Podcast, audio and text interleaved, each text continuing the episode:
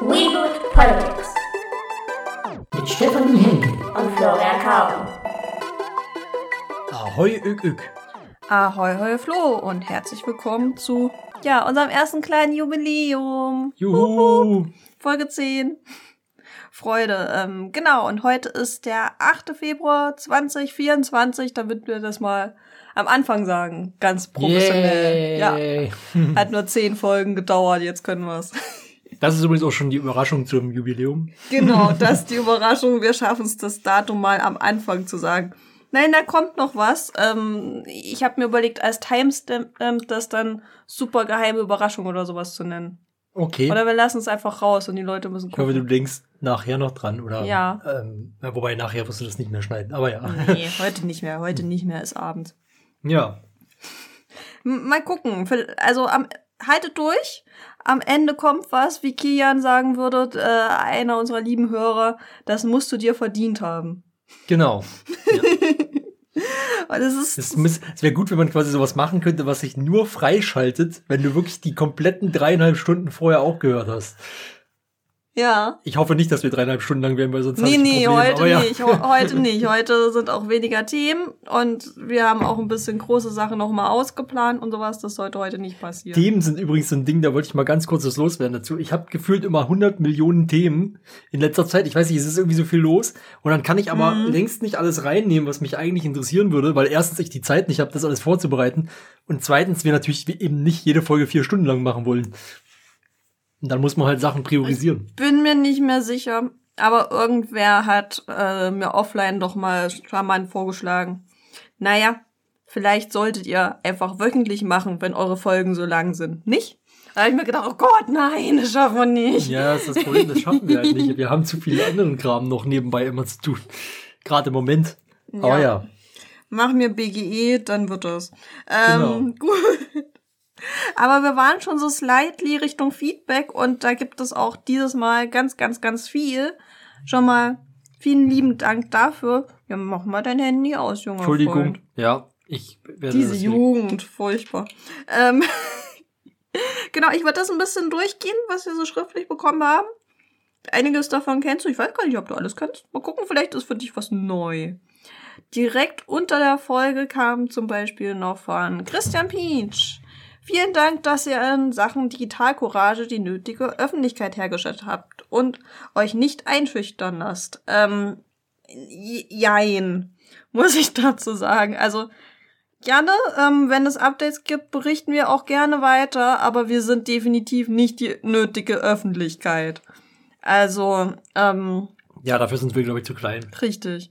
Ein Kumpel hatte mir jetzt den aktuellen Wikipedia-Artikel von Palelun geschickt, wo das auch schon alles mit vermerkt ist. Und ja, ich habe genau die beiden Quellen gesehen, die ich die ganze Zeit schon gesehen habe. Ich habe das Gefühl, es gibt diesen einen Heiß-Artikel, es gibt diese Lokalquelle und es Ja. gibt das Protokoll und es gibt uns. Ja. Das ist zu wenig. So, in der leisen, traurigen Hoffnung, dass uns aus Versehen mal irgendein Mensch, der wirklich journalistisch arbeitet und nicht so wie wir halt einfach so ein Laber-Politikformat hat, das hört, bitte berichtet darüber. Danke. Ich gebe die Hoffnung, Hoffnung nicht auf. ähm, dann noch direkt unter der Folge war von Pixel mit wunderschönen Emojis drin, so, wow, ich kannte euren Podcast noch nicht, tolle Themen für mich, spannend.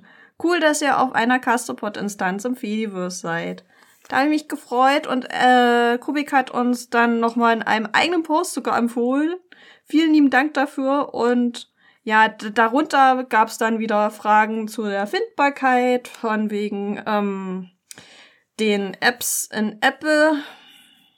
Ja, Ja. Es, Apple hat halt keine offenen Podcast-Apps Doch. anscheinend. Ja, doch, aber die, die, die automatisch integrierte ist halt nicht offen. Ja. Und die nutzen leider ganz viele und die haben dann natürlich Probleme, wenn sie nur den Namen eingeben, weil wir halt über RSS findbar sind. Also ich überlege, ob ich da noch mal einen T-Shirt-Spruch oder sowas brauche. Mal Hm. gucken, ich überlege noch. Ich weiß aber nicht, also ich kenne mich nicht aus mit iTunes, ehrlich gesagt. Also deswegen weiß ich nicht, ob man da auch per RSS äh, Sachen hinzufügen kann oder ob das dort gar nicht geht, weil theoretisch ist ja, ist ja iTunes wieder genauso wie bei Spotify oder so auch, Mhm. wo man eigentlich, also da muss man eigentlich sein, sein Feed einreichen, also submitten, damit die das dann annehmen können. Das ist also sozusagen wieder so kuratiert. Mhm. Das war tatsächlich über Apple Podcasts. Ja, aber ist das nicht im Endeffekt iTunes? Vielleicht, Ich bin, da grad, vielleicht bin ich da gerade ein bisschen raus. Ich weiß es nicht.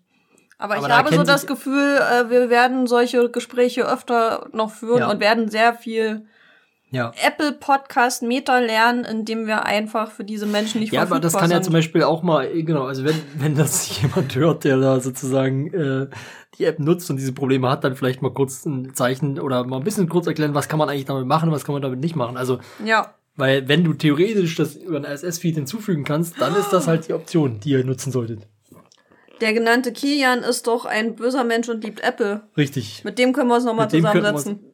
Ha, Eigentlich da zusammensetzen. Der Kilian, kriegt's du aber, hörst das doch. der kriegt's aber irgendwie hin. Ja, Kilian, du hörst das. Also kannst du dir das irgendwie anhören? Du bist jetzt der eine Mensch, der uns berichten kann, was wir in Zukunft allen Apple-Nutzenden sagen können, wie sie uns hören können.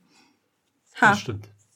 Ja, das, das, das ist das Problem, wenn du mit uns befreundet bist. Du kriegst Aufgaben. Als würde es dafür nicht reichen, in der Piratenpartei zu sein. Ja, ich verteile das auch an andere Leute, ist Ja. kein Problem. Äh, Dann gehen wir zurück zum Feedback. Äh, unter meinem Post dazu gab es eine sehr schöne lange Diskussion über Episodenlängen mit fast nix. Kilian und Schmidtlauch, äh, unserem Gast vom letzten Mal. Und es wurde sehr viel fröhlich getrollt, aber es war niedlich und es war sehr schick. Und es haben sich dann noch ein paar andere eingeklinkt und das war sehr lustig. Ähm, Schmidtlauch und ich wollen immer noch lange folgen. Ich glaube, der Rest der Welt nicht. So ist das. Und nur damit noch was anderes drunter geschrieben wird, als nur Episodenlängern hat, Längen hat er noch gefragt, was? Keine Kapern? Kennst du diese Referenz? Nö. Okay. Center war auch extra geschrieben, ich wollte mal zur Abwechslung einen anderen Kritikpunkt bringen. Und vielleicht musst du es angucken, es ist ganz, ganz furchtbar. Ähm, das ist von Frauengold. Kennst du Mm. Frauengold? Ja. Ja, also das war früher, ich weiß gar nicht, wann war das, so 40er, 50er, oder? Ähm, so Mhm. Alkohol für Frauen, Ja, ja. damit sie ihren Alltag durchleben, beziehungsweise gefügig genug sind, um Ja. sich unterdrücken zu lassen. Und äh, da gibt's so eine Werbung mit was, keine Kapern, und dann regt sich die gestresste Hausfrau auf und das ist alles ganz furchtbar. Und da gab's dazu viel, wieder viele verarschen und da kommt fast, was keine Kapern her. Danke auch dafür, für diesen wertvollen Ich Beitrag. möchte auch noch was sagen zu sehr langen äh, Podcast-Folgen. Ich habe grundsätzlich nichts gegen sehr lange Podcast-Folgen. Ich würde auch gerne selbst sehr lange Podcast-Folgen machen. Allerdings muss man auch sagen, wir müssen halt auch gucken, was können wir machen, was können wir leisten mit unserer Zeit. Und auch in diesen zwei Stunden, äh, zwei Stunden, in diesen äh, zwei, in diesem zwei Wochen Rhythmus, Ja. zwei Stunden Rhythmus wäre ein bisschen krass. Ich bringe nicht alle zwei Stunden eine Podcast-Folge raus, vor allen Dingen, Ja. wenn wir drei Stunden Folgen rausbringen, so teilweise. Nee, und das ist halt, Zeitreisen. weil ich sag mal, genau, es ist ja nicht nur der Aufnahmeaufwand, es ist der Vorbereitungsaufwand, es ist der, der Nachbereitungsaufwand, den wir haben. Der ja, also Nachbereitung ist natürlich dann größtenteils jetzt in letzter Zeit zumindest, oder bisher zumindest du, die das, das macht. lässt sich ändern. Ja, ich weiß, aber ich habe eigentlich keine Lust, dass ich das ändere. Äh, nee, genau, und ähm, das, das ist ja, genau, aber, aber wir müssen ja logischerweise beide die Themen auch vorbereiten und ich habe ja jetzt schon gesagt, ich komme ja kaum mit dem, was wir jetzt haben, kaum irgendwie hin, meine Themen gerade vorzubereiten, weil wir so viel zu tun haben, abseits dieses Podcasts. Ähm, aber ja, das ist Tja. jetzt Jammern auf hohem Niveau. Das ist der Punkt, dass wir kein dünne Labern-Format haben. Vielleicht hätten wir das machen sollen. ja, wir hätten einfach nur Blödsinn labern machen sollen ja. und dann Tja. irgendwie so nicht den, einfach nicht den Anspruch an sich selbst haben, dass man wenigstens halbwegs recherchiert, was man erzählt. Ich recherchiere das halbwegs. Ja. Also mehr als halbwegs. Miep. Also ich traue mich nicht mehr, das, also mir das selber zuzuschreiben, weil ich mich immer unterschätze. Oder vielleicht auch nicht, oder vielleicht bin ich auch einfach wirklich dumm. Das kann auch sein. Aber so schlimm, Alter, aber so schlimm kann es nicht sein, denn neben den Kommentaren unter unseren eigenen ja, Beiträgen kamen ja sogar noch Empfehlungen von extern, von alleine. Halt kann ich trotzdem noch vorher erwähnen, Ja. dass, du, dass du einfach ein Feedback übersprungen hast? Ja. Hab ich? Ja. Mach wo? Ähm, von Trish. Ja, stimmt, habe ich einfach übersprungen. So sind DB-Automaten. Ähm, da hat sie geschrieben, ich glaube sie, weiß ich nicht, sorry, ich will dich nicht misgendern. Ähm, übrigens, seit Anfang des Jahres kann man an DB-Automaten nur noch Normalpreise kaufen. Rabatte gibt es nur noch auf personalisierte Online-Tickets, die es sich die es auch am Schalter nur noch gegen E-Mail-Adressen und Namen plus Geld gibt. Diese Neuigkeit hat es gleich bis in die Themen geschafft und ja, der Beweis, wir lesen euch, auch wenn ich euch dann nicht nochmal vorlese, aber wir lesen euch und ich habe mich sehr über das Feedback gefreut, weil Abfuckthema. Punkt. Ist ein Abfuckthema. Danke für diese Ergänzung, hat super zur letzten Folge gepasst und jetzt direkt ein neues Thema rein. Ja. Weiter so, ihr lieben Menschen. Siehst du, die Themen werden dir sogar schon geliefert. ähm, genau, und so schlimm kann es nicht gewesen sein, weil Citizen Kate hat uns nochmal empfohlen wegen Neues zur Causa Digitalcourage. Ähm, und Zeitverschreib hat dann auch noch geschrieben zum Themenblock Digitalcourage weiter. Als ich das Protokoll gelesen habe, hatte ich auch so einen Moment, in dem mir das einfach extrem unmöglich vorkam. Leider musste ich dir auch zustimmen, dass es insgesamt schon zu den Charakteren passt, so wie ich sie auch auf dem Fedicamp erfahren habe. Was mir insgesamt noch extrem sauer aufgestoßen ist, war die Vermischung von gemeinnützigen Vereinen und privaten Unternehmertum, von der ich erst durch euch erfahren habe. Ja, um das besser einschätzen zu können, ähm, könnt ihr euch gerne die letzten beiden Folgen nochmal anhören. Da sind wir ein bisschen auf Causa Digital Courage mit dem Gedächtnisprotokoll und der Vorstandswahl eingegangen. Ja. Ja. Genau. Und dann habe ich mich noch sehr gefreut, ähm, dass ebenfalls Zeitverschreib geschrieben hat, dass er sich mit einem leckeren Streuselbrötchen und Tee ähm, die Videoempfehlung vom 37C3 schon ein bisschen angeguckt hat und angebinscht hat. Und dann musste erstmal geklärt werden, was ein Streuselbrötchen ist. Klang lecker, finde ich gut. ja. Ja. Danke für das viele Feedback. Das ist schön. Das freut uns. Ja, das stimmt. Und äh, damit kommen wir nach äh, ja, fast einer Viertelstunde endlich zur Definition. Die Definition. Ja, also, Definition habe ich heute ein bisschen geschummelt, könnte man sagen. Ich bin ja wieder dran. Ich habe, weil es ist eigentlich gar Ich habe nicht letztes so Mal auch gecheatet. Es ist eigentlich gar nicht so richtig eine Definition, es ist eigentlich mehr eine Prinziperklärung. Mhm. Ähm, weil mir aufgefallen ist, dass das viele Leute nicht so ganz verstehen, beziehungsweise dass das Verständnis nicht da ist, oder man hat den Begriff gehört, weiß aber nicht so richtig, was das eigentlich genau ist. Und zwar geht es um das Merit-Order-Prinzip. Ähm, das ist die Art und Weise, wie in der EU ähm, ja, an der Strombörse Strom gekauft wird, sozusagen. Aber Ausnahme von Spanien, da kommen wir dann, also da komme ich dann gleich noch drauf. Und zwar habe ich mir gedacht, ich erkläre das mal ganz gut, oder versuche es mal möglichst einfach zu erklären. Zunächst mal habe ich aber erstmal also einen kurzen Absatz aus ähm, ja, tengelmann-energie.com. Äh, da habe ich einfach so, ein, so, ein, so, ein, so eine Erklärung zu Merit Order. Die haben sich irgendwie Mhm. auf die Fahne geschrieben, Merit Order einfach erklärt. Muss allerdings sagen, zumindest der erste Absatz ist nicht ganz so einfach, deswegen möchte ich ihn trotzdem auch mal einmal vorlesen. Damit man Okay, wir Begriffe- passen auf. damit man zumindest mal die Begriffe so ein bisschen gehört hat. Also, in Deutschland wird der Strompreis an der Strombörse über die sogenannte Merit Order gebildet, um einen einheitlichen Strompreis zu erzielen. Dabei wird in der Energiewirtschaft die Merit Order, englisch für die für Reihenfolge der Vorteilhaftigkeit, als die Einsatzreihenfolge der stromproduzierenden Kraftwerke auf einem Stromhandelsplatz bezeichnet. Die Reihenfolge wird durch die Grenzkosten der Stromerzeugung der jeweiligen Kraftwerke bestimmt. Grenzkosten definieren dabei die Kosten, die bei einem Kraftwerk für jede weitere produzierte Megawattstunde anfallen.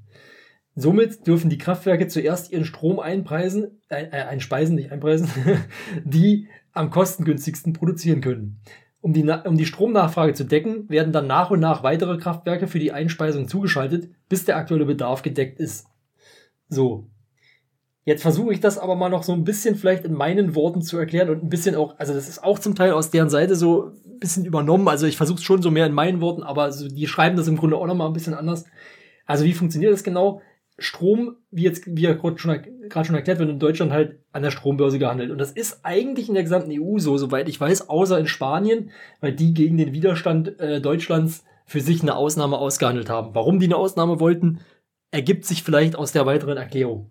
Mhm. Ähm, die Anbieter bekommen erstmal den Zuschlag in der aufsteigenden Reihen, steigenden Reihenfolge nach Preis, bis die Nachfrage gedeckelt ist. Das heißt, der günstigste zuerst und dann geht es immer weiter hoch, bis sozusagen der, bis dann quasi die Nachfrage gedeck, äh, gedeckt ist. Und genau, dann ist es so, dass ähm, genau, also das, das bedeutet natürlich, dass wenn du sozusagen ein besonders teurer Anbieter bist, dass theoretisch du vielleicht sogar gar nichts kriegst, also dass du komplett leer Ja. ausgehst, weil einfach dein Kraftwerk gar nicht mehr gebraucht wird, um die Nachfrage zu decken. Mhm. So, für erneuerbare Energien wird grundsätzlich 0 Euro angenommen. Dadurch werden die immer sofort am Anfang benutzt, sozusagen. Mhm. Äh, wenn man das allerdings, also wenn es dann um den Preis geht, nimmt man natürlich den tatsächlichen Preis, aber sozusagen für die für diese für diese Preisstaffelung nimmt man 0, 0 Euro an, damit die äh, äh, die Erneuerbaren sozusagen direkt am Anfang äh, mit reinkommen und Ja. als erstes genutzt Genau, werden. damit die höher priorisiert werden in Genau. dem System. Okay, verstanden. Ähm, so, und zur Ermittlung des Preises, und das ist jetzt das Wichtige, zur Ermittlung des Preises am Ende des Einheitspreises wird aber der teuerste Preis benutzt. Also der Endpreis ähm, wird sozusagen durch das letzte Kraftwerk bestimmt, das gerade noch so gebraucht wird, um den Bedarf zu decken. Das sogenannte Grenzkraftwerk. Ähm, und der teuerste Preis, wie gesagt, der wird dann als Einheitspreis für den gesamten eingepreisten, Stro äh, eingespeisten, mein Gott, ich sage mal eingepreisten, für den gesamten eingespeisten Strom genommen. Ähm, das heißt dann sozusagen, oder ja doch, sagen wir mal, wir haben jetzt vielleicht eine, wir haben vielleicht erst die Erneuerbaren, dann kommt vielleicht die Braunkohle dazu, dann kommt vielleicht noch eine, ein bisschen, bisschen, also kommt vielleicht noch, ähm, oh Gott, ich komme, Steinkohle? Nee, Steinkohle ist das andere, ne? Ja, aber Steinkohlekraftwerk, wo? Na, ein paar wenige, ach, keine Ahnung.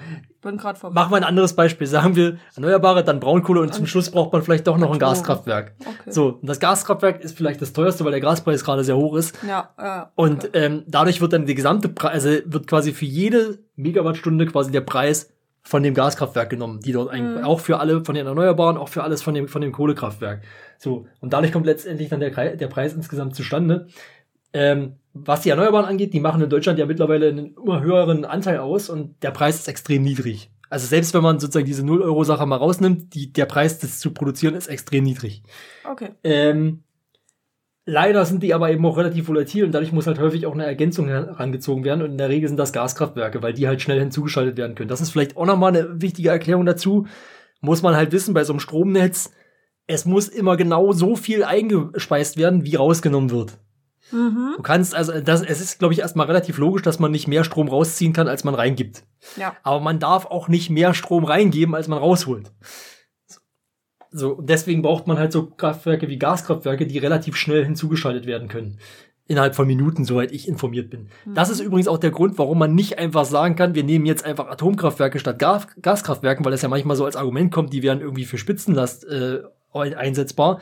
Das ist bei Die heutigen sind da viel zu langsam. Genau, das ist bei heutigen Atomkraftwerken nicht der Fall. Die brauchen nämlich tagelang, äh, Stunden bis Tage, je nachdem, äh, um halt überhaupt erstmal hochgefahren zu werden. Mhm. Und es würde auch nicht wirklich sich lohnen, ein Atomkraftwerk halt irgendwie mal runter, also so in der Form runterzufahren für kurze Zeit oder für längere Zeit. Ja, naja, ähm, wenn man wollen würde, dass man das mit Atomkraftwerken machen könnte, soweit ich weiß, würde das theoretisch gehen, würde aber natürlich den Preis nochmal ordentlich steigern, um das überhaupt machen zu können. Egal, ich schweife ab. Ähm, genau, auf jeden Fall, so kommt am Ende der Strompreis zustande und das kann, das, das sorgt eben auch dafür, dass in Deutschland halt häufig halt ein hoher, oder dass wir aktuell einen hohen Strompreis haben, obwohl wir eigentlich einen sehr hohen Anteil an erneuer- erneuerbaren Energien haben. Mhm. So, und das ließe sich natürlich zum Beispiel dadurch regeln, indem man, weiß ich nicht, zum Beispiel äh, irgendwelche Speichermöglichkeiten baut und sowas. Also einfach sich überlegt, okay, wie kann man das in Zukunft vielleicht anders machen? Was die EU, glaube ich, momentan überlegt, ist, das Merit-Order-Prinzip zu überarbeiten und äh, zumindest den Gaspreis vom Strom, Strompreis zu entkoppeln. Wie man das genau machen will, keine Ahnung. So, jetzt habe ich das mal hoffentlich so halbwegs verständlich erklärt. Es ist nicht so ein ganz, ein, es ist kein einfacher Sachverhalt, aber mir ist halt Ah. mal aufgefallen, dass es halt irgendwie, dass, mich nervt das manchmal, dass man dann merkt, okay, selbst in, weiß nicht, Tagesschau oder so hast du manchmal das Gefühl, die Leute, die das vortragen, haben keine Ahnung, wovon sie da überhaupt reden. Ja. So. Und ähm, das finde ich halt irgendwie schade, weil, naja, ich sag mal, man regt sich ja gerne mal, oder man hört ja gerne mal, hm, naja, wenn wir jetzt hier so viel erneuerbare Energien haben, wieso ist denn der Strompreis trotzdem so teuer? Und das erklärt, erklärt sich halt daraus. Das ist letztendlich eine politische Entscheidung eigentlich. Mhm. So, Man könnte den ja auch anders berechnen. genau, man könnte ihn auch anders, man könnte ihn auch anders Jetzt mal berechnen. ganz platt gesagt. Also ich glaube, Durchschnitt hat ganz viele Nachteile, aber ja, Genau. wäre auf alle Fälle anders. Gibt halt so seine Vor- und Nachteile, genau. Ja, dann Aber gut. danke für diese mal ein bisschen andere Definition auf alle Fälle. Ja, gerne. Und ich würde sagen, dann gehen wir direkt zu den Themen. Die Themen. Und da müssen wir mit einem Geständnis beginnen. Ich habe, lach nicht. Ich habe ja gesagt, dass ich den Sachsen-Monitor vorbereiten möchte. Ja. Und äh, extra ein bisschen mehr Zeit will. Aber jetzt hatten wir auf der einen Seite relativ viel in den zwei Wochen andere Sachen vor und zu tun, äh, worauf wir später ein bisschen eingehen. Plus, es gab schon wieder so viele Themen. Und da, ich habe es halt auf der einen Seite nicht geschafft, den gut vorzubereiten und auf der anderen Seite war das auch schon wieder viel zu viel. Weshalb ich das nochmal schiebe, den Sachsen-Monitor. Es tut mir leid. Ja, Es steht hier auch als Thema Null. ich finde das okay. Also ich finde es okay, dass wir es nochmal schieben. Also ja, das Thema ist natürlich jetzt schon nicht mehr so ganz brandaktuell, allerdings ist es irgendwie immer brandaktuell. Ja, das Also, ja. ist wirklich immer aktuell, Ja. weil es ja so eine Grundstimmung abfragt, das Ding. Ja. Deswegen, da können wir auch kacke. nächste Woche oder so, äh, nächste Woche, nächsten, nächsten äh, Podcast nochmal drüber Ja. reden. Oder, Bitte mach ja, doch nicht einfach wöchentlich. Ja, genau. das, ist, das ist nicht die große Änderung oder sowas, nein. Dann habe ich aber ein spannendes Thema mitgebracht. Ja, ähm, als Einstieg. Und zwar äh, habe ich mir hier aufgeschrieben, gefährliche Substanz im Urin zahlreicher Menschen gefunden. Ich weiß nicht, ob ihr das, Das vielleicht schon mal gelesen habt. Ähm, es geht darum, dass im Urin zahlreicher Menschen in Deutschland Hinweise auf einen gefährlichen Weichmacher entdeckt wurden. Ähm, der ist seit Jahren streng reglementiert und größtenteils verboten. Es geht um den Metaboliten MN-Hex-P, also Mono-N-Hexylphthalat. Ich hoffe, ich habe es richtig ausgesprochen. Mhm. Äh, und das ist ein Abbauprodukt des Weichmachers Di-N-Hexylphthalat, also DN-Hex-P.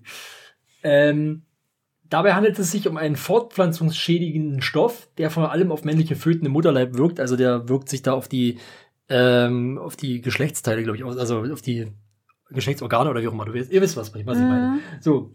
Ähm, und außerdem kann es halt bei, vor allen Dingen auch bei Erwachsenen und so, kann es halt auch schä- schädlich sein. Und da kann es halt zum Beispiel zu einem erhöhten Risiko führen für Diabetes, Bluthochdruck, Fettleibigkeit. Sowas in der Okay. Richtung. Ähm, und der Ausgangsstoff, also DNHXP, ist in der EU, wie gesagt, stark beschränkt bzw. verboten. Und unter bestimmten Umständen kann die Substanz aber schon noch auftreten, zum Beispiel in Importerzeugnissen oder in alten Produkten, wo das halt noch drin ist. Und was für Zeugnissen? In Importerzeugnissen. Okay. Ja. Ähm, genau, erstmals 2023 wurde das sozusagen in Proben entdeckt in NRW.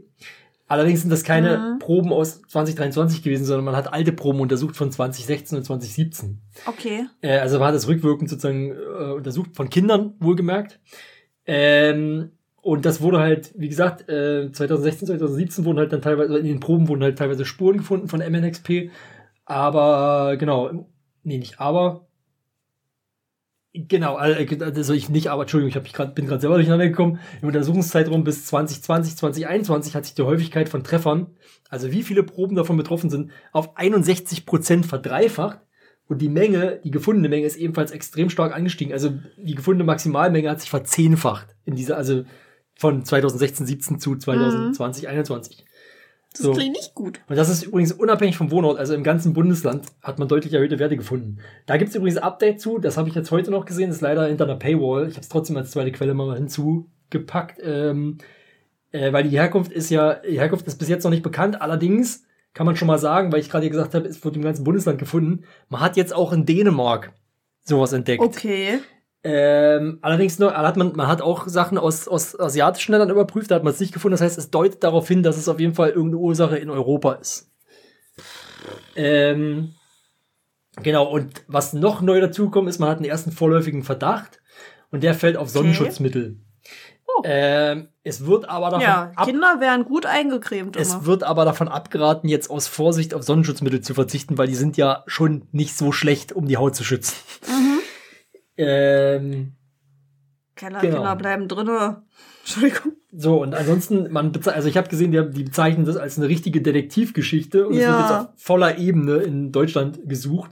Und Abgefahren. außerdem arbeitet man eng mit EU-Behörden zusammen, um die Quelle ausfindig zu machen. Ja. Ich nehme nicht so oft Sonnenschutzcreme, weil Ja. ich wir sind, versuche nicht so viel draußen ich zu sein. Nein, wir so sind nicht schlimm so viel, ist wir nicht. sind nicht so viel in der Sonne, Ja. wollte ich gerade sagen.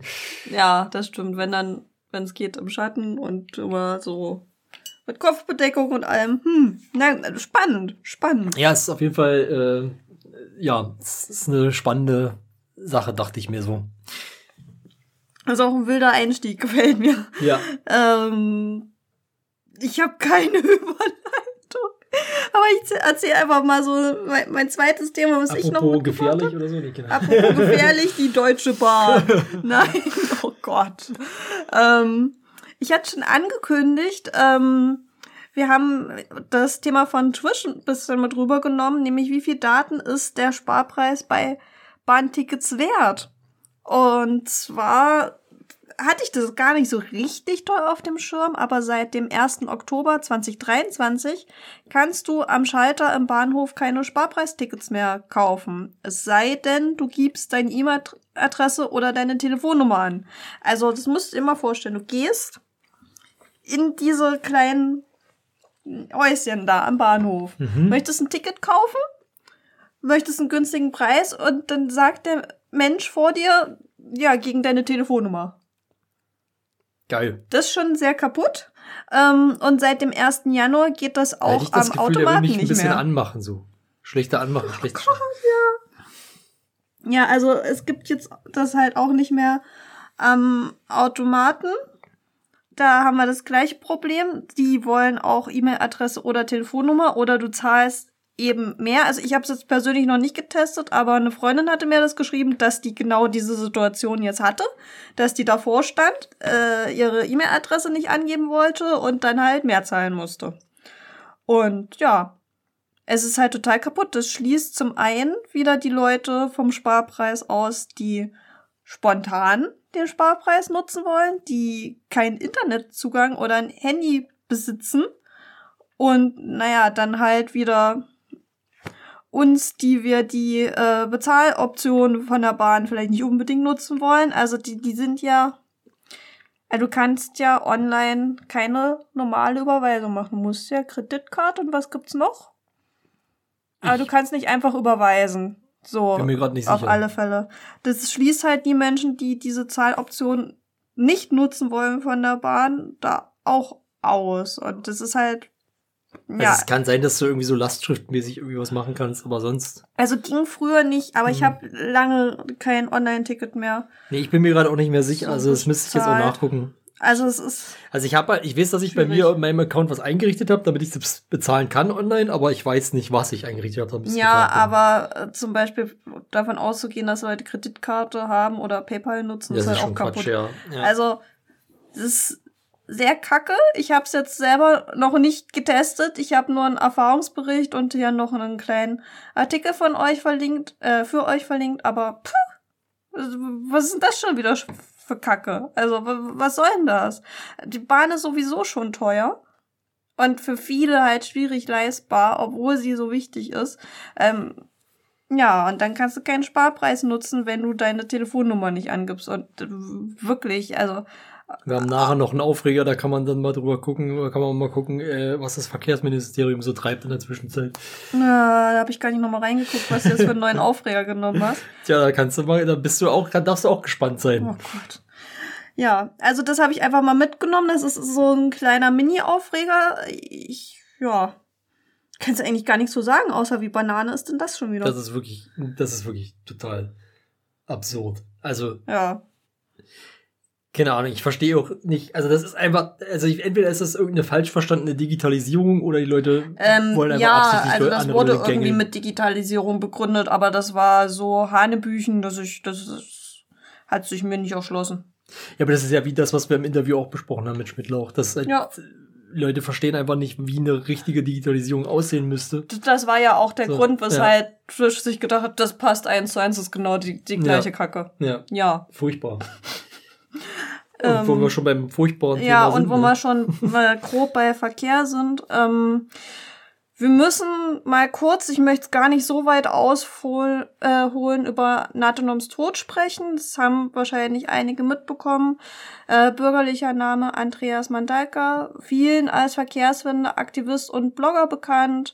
Ich habe ihm nicht gefolgt, aber ich habe ihn immer mal wieder am Fediverse gelesen. Ähm, war auch immer mal wegen den Themen Fotografie und freier Software irgendwo unterwegs und ja, vor allem viel zu den Gefahren beim Fahrradfahren bekannt. Also ich glaube, von ihm habe ich auch das erste Mal gesehen gehabt, wie Leute so Poolnudeln an Fahrräder für einen Sicherheitsabstand schnallen und sowas. Ja. Und ja, er war halt auch ein Blogger, den Blog gab es seit 2011, auch viel die genannten Themen. Und er kam jetzt am 30. Januar 2024 bei einem Verkehrsunfall auf der Landesstraße L574 bei Neuhausen ums Leben. Und das, also das ist an sich schon sehr tragisch, aber das Tragischste daran ist eigentlich, dass es eine Stelle ist, wo er immer wieder darauf hingewiesen hat, wie gefährlich es dort ist und wo er für mehr Sicherheitsmaßnahmen gekämpft hat. Also ja, wer Beiträge von ihm kennt, weiß, dass der halt auch selber immer so die Sicherheitsmaßnahmen, die du selber machen kannst, äh, sehr gepflegt hat. Also Warnweste an, Helm etc. Doch das hat alles leider nichts geholfen. Er wurde von einem 77-Jährigen von hinten angefahren und starb noch am Unfallort. Und dieser Tod hat bundesweit große Trauer ausgelöst. Also auch jetzt an diesem Wochenende, was vor uns liegt zum Beispiel, gibt es viele Trauerfahrten und Demonstrationen, die darauf hinweisen wollen, wie gefährlich Fahrradfahren einfach immer noch in Deutschland ist. Und wir wollen auch vor allen Dingen, also ich habe mir gedacht, dass ich mit dieser Erwähnung vor allen Dingen eben darauf hinweisen möchte, auf diese Trauer und wie groß jetzt die Bewegung daraus ist, dass Leute das als Beispiel nehmen, wie gefährlich das einfach ist, äh, Fahrrad zu fahren, so tragisch es halt ist. Und ich habe euch auch mal einen Beispielbeitrag, also es gab auch ganz viele Blogbeiträge, Trauerbekundungen etc. Äh, von zwei von uns äh, aus dem Kreis Piraten Sachsen verlinken, jetzt einfach so als ein Beispiel, wie viele sich wirklich damit auch auseinandergesetzt haben. Die haben Blogbeitrag sehr schön dazu geschrieben. Aber wie gesagt, es gab auch so viele Demos, es gibt ganz viele Demos. Und ja, er hat sich wohl auch gewünscht, dass ein Großbike aufgestellt wird, wenn er mal einen Unfall tot erleiden sollte, wie tragisch es ist, dass er da auch so schon drüber nachgedacht hatte und das wird jetzt wohl auch passieren. Ja. Und was mir wichtig ist, wir wollen ausdrücklich nicht die Schuld beim Autofahrer suchen, weil dieser Mensch wollte mit Sicherheit keine andere Person tot fahren. Die Diskussion war jetzt sehr hoch auch äh, Richtung Verkehrssicherheit und ist auch in die Richtung gekocht. Brauchen wir eine, ja, brauchen wir ein Höchstalter für AutofahrerInnen? Ich finde das sehr, sehr schwierig. Ich hätte für viele Sachen gerne Tests, ob Leute wirklich wählen und Auto fahren und sonst was können sollten, manchmal. Aber das ist auch immer so eine Wutentscheidung, wenn ich das sage. Ich finde, ich finde es schwierig. Ich weiß nicht, ich wollte das fast jetzt, also ich, das Fass vielleicht mal an anderer Stelle aufmachen, aber nicht, wenn es um den Tod von einem Menschen geht. Ich finde das irgendwie pietätlos. Naja, und ja, das ist eigentlich so ein bisschen das, was vielleicht, wenn dann eher draus erwachsen sollte, dass sich alle sinnvollere Regeln wünschen, wie alle sicherer im Straßenverkehr sein können, gerade weil ja, NATO noch einer war, der halt auch den Autofahrenden immer mal so Hinweise gegeben hat, wie das Blinklicht weg oder so. Also die, die Blogbeiträge sind halt, ja, war halt nicht so. Und vor allen Dingen ähm, der Umgang mit dem wiederholten Einstellung von Verfahren auf Nötigung, die er gestellt hat. Also das ist halt noch mal ein bisschen noch zynischer. Also er, das, ja, dass er so oft versucht hat, rechtliche Wege einzuleiten und das hat halt alles nichts gebracht und dann ist halt einer der oft kritisierten Stellen halt ums Leben gekommen. Es braucht einfach bauliche Maßnahmen, langfristige Maßnahmen, um den Verkehr sicherer zu machen und das muss auch von der Politik gewollt sein. Und ich finde auch solche Fälle müssen ernst genommen werden, wenn Fahrradfahrende wegen Drängelei etc. versuchen, Anzeige zu erstatten und das darf nicht immer eingestellt werden. Und das ja, Ich habe euch ein bisschen was zu ihm verlinkt. Also Kackthema. Ich finde es gerade trotzdem schön, dass das Thema zum Anlass genommen wird, nochmal über Verkehrssicherheit zu reden. Und es ist so traurig, dass erst wieder wer sterben muss, damit es mal ein bisschen größer diskutiert wird. Ja, Ja. jetzt habe ich doch ein bisschen länger gesprochen, tut mir leid. Hat mich auch ein bisschen mitgenommen. Ja, das kann ich verstehen. Also es war für mich auch, also ich kannte die Person nicht. Ich habe auch tatsächlich Mhm. diesen, also ich habe den auch als, als Internetpersönlichkeit nicht gekannt. Äh, habe das jetzt erst darüber mitbekommen, Mhm. äh, weil es halt, weil ich halt Leute in der in der Bubble sozusagen habe, in meiner in meiner keine Ahnung sozialen Ja, die- Gruppe, die das, ja, die das dann wiederum Verkehrsbubble kriegst du Genau. auch immer mal was mit. die das dann eben äh, zu mir tragen und ähm, ja, diesen, diesen Blogbeitrag dann natürlich von, von uns mitbekommen, den auch gelesen, der fand, den fand ich wirklich sehr gut. Ja. Das war wirklich eine coole Sache, dass wir das so kurzfristig dann noch hinbekommen haben und ja, genau. Und das, ja, deswegen ja, also ich kann es verstehen, es ist auf jeden Fall sehr traurig. Und ja, ich habe leider jetzt auch nicht unbedingt bessere Nachrichten mitgebracht als, als Thema 4. Ähm, es ist was Lokales. Ähm, es ist nicht so traurig, es ist aber wiederum ein bisschen aufregender dafür. Äh, es geht um Simmel. Mhm. Naja, das ist schon wieder überregional. Ja, es ist, naja, was heißt überregional? Es ist schon regional, es ist sächsisch sozusagen, könnte man sagen. Ist Simmel nicht noch ein Stück nach Brandenburg? Äh, Vielleicht müssen wir Weil- mal erklären, was Simmel ist. Soweit ich weiß, gibt es das nur in Sachsen. Okay. Ähm, Peter Simmel, es geht nicht um die Person, also es geht schon um die Person, aber es geht nicht nur um die Person. Mhm. Peter Simmel ist ein Unternehmer und der ist der Besitzer der Supermarktkette Simmel. Die gibt es, soweit ich weiß, wie gesagt, nur in Sachsen. Äh, Mhm. Und die gehört zu Edeka. Also es ist im Grunde ist das Edeka, aber er hat halt, also er ist halt einfach ein sehr großer Teil von Edeka, also quasi er hat sehr viele eigene Märkte und ähm, genau, die heißen auch halt Simmel und nicht Edeka, sehen aber halt trotzdem vom Design her so aus wie ein normaler Edeka, sag ich mal. Mhm. So. Ähm, und auch von Sortiment her unterscheidet sich das jetzt nicht so krass. Das sind halt, genau, sind halt Edeka-Märkte. So. Es ging darum, in einem äh, Werbeprospekt hat er halt den Spruch mit abdrucken lassen, äh, für Demokratie gegen Nazis. Mhm. Daraufhin hat er viel Kritik seiner Kunden geerntet und Mitarbeitende wurden bedrängt und da wurde irgendwie Mist gebaut und keine Ahnung so, wo, wo ich erstmal Ja, grundsätzlich... Nazis greifen Leute an. Genau. Jetzt hat sich Simmel für die Aktion entschuldigt. So, er habe gelernt, dass sich viel mehr Menschen mit dem Begriff Nazi identifizieren, als er dachte. Und äh, ja, also viel mehr, kann, also viel mehr Story ist da eigentlich nicht sozusagen. Ich finde es einfach nur richtig absurd, weil ich mir so denke, also ich verstehe irgendwo, also ein ganz kleines bisschen, so ein minimales bisschen kann ich erstmal verstehen, wo er herkommt, dass er sich denkt, naja, wenn seine Mitarbeitenden angegriffen werden, muss er ja irgendwie versuchen, die zu schützen. So, Mhm. die Reaktion ist aber trotzdem bescheuert. Das ist halt quasi, also ich verstehe halt dieses, ich verstehe die, die Gedanken dahinter nicht so. Ja, es gibt jetzt übelst viele Leute, die sich als Nazi identifizieren. Da Ja, würde ich dann doch, haben wir ein Problem, dass wir viele Nazis ja, haben. da würde ich doch nie auf die Idee kommen, deshalb die Aktion zurückzuziehen, sondern da würde ich doch, also ich meine, er erklärt dann halt lang und breit, also was er als Position erklärt in seiner Entschuldigung, ist halbwegs nachvollziehbar. Ne? Also ich finde das sehr weird mit diesem Nazi-Gemache, dass man sagt, naja, Nazis sind ja für mich das und das und das und das, wo ich mir denke, was ein Nazi ist, muss eigentlich jedem klar sein. Wenn ich sage, ich identifiziere mich als Nazi, weiß ich genau, wie ich mich bezeichnet habe gerade eigentlich. So, ja. da kann ich mich nicht hinstellen und sagen, ja, für mich ist Nazi nur, wenn ich gegen die Regierung bin. So. Was ist denn das für ein Quatsch? Weil das ist ja, das ist so ein bisschen das, wie er da rumhantiert mit dem Begriff und sagt, ja, also ich, ich bin ja selber gegen die Regierung und bla und, äh, und ich habe mir war nicht klar, dass die Leute sich da schon als Nazi selber identifizieren und dass es halt, äh, dass er mit Nazi halt wirklich so das rechtsextreme ist ein besetzter Begriff. Ja, ja. Also, Ich finde das auch richtig, ich finde das wirklich richtig absurd, muss ich echt mal so sagen. Und ähm, eigentlich müsstest du noch mehr, also wenn du merkst, Leute sagen dir, nee, also ich bin ja ein Nazi und deswegen finde ich das scheiße, dann würde ich sagen, ja, müsst ihr noch mehr gegen Nazis machen, wenn das so Mich- viele sind. So. also ich stelle mir dann so ein bisschen die Frage, was war am Anfang die Intention, das zu drucken? Weil es scheint ja nicht zu sein, klar Stellung zu beziehen, dass ich keine Nazis möchte. Das scheint ja nicht seine Option doch, gewesen so zu wie sein. er es, so wie er es erklärt hat, schon. Also so wie er es in seiner Entschuldigung erklärt, schon ist das genau die, die Intention gewesen. Nur hat er jetzt für sich festgestellt, was ich für total bescheuert dass halte. er nicht gegen Nazis ist. Da, do, doch, dass er gegen Nazis ist, so wie er es definiert, aber dass er nicht gegen Nazis ist, wie so wie sie sich selbst teilweise definieren. So wie er es jetzt angeblich mitbekommen hat. So.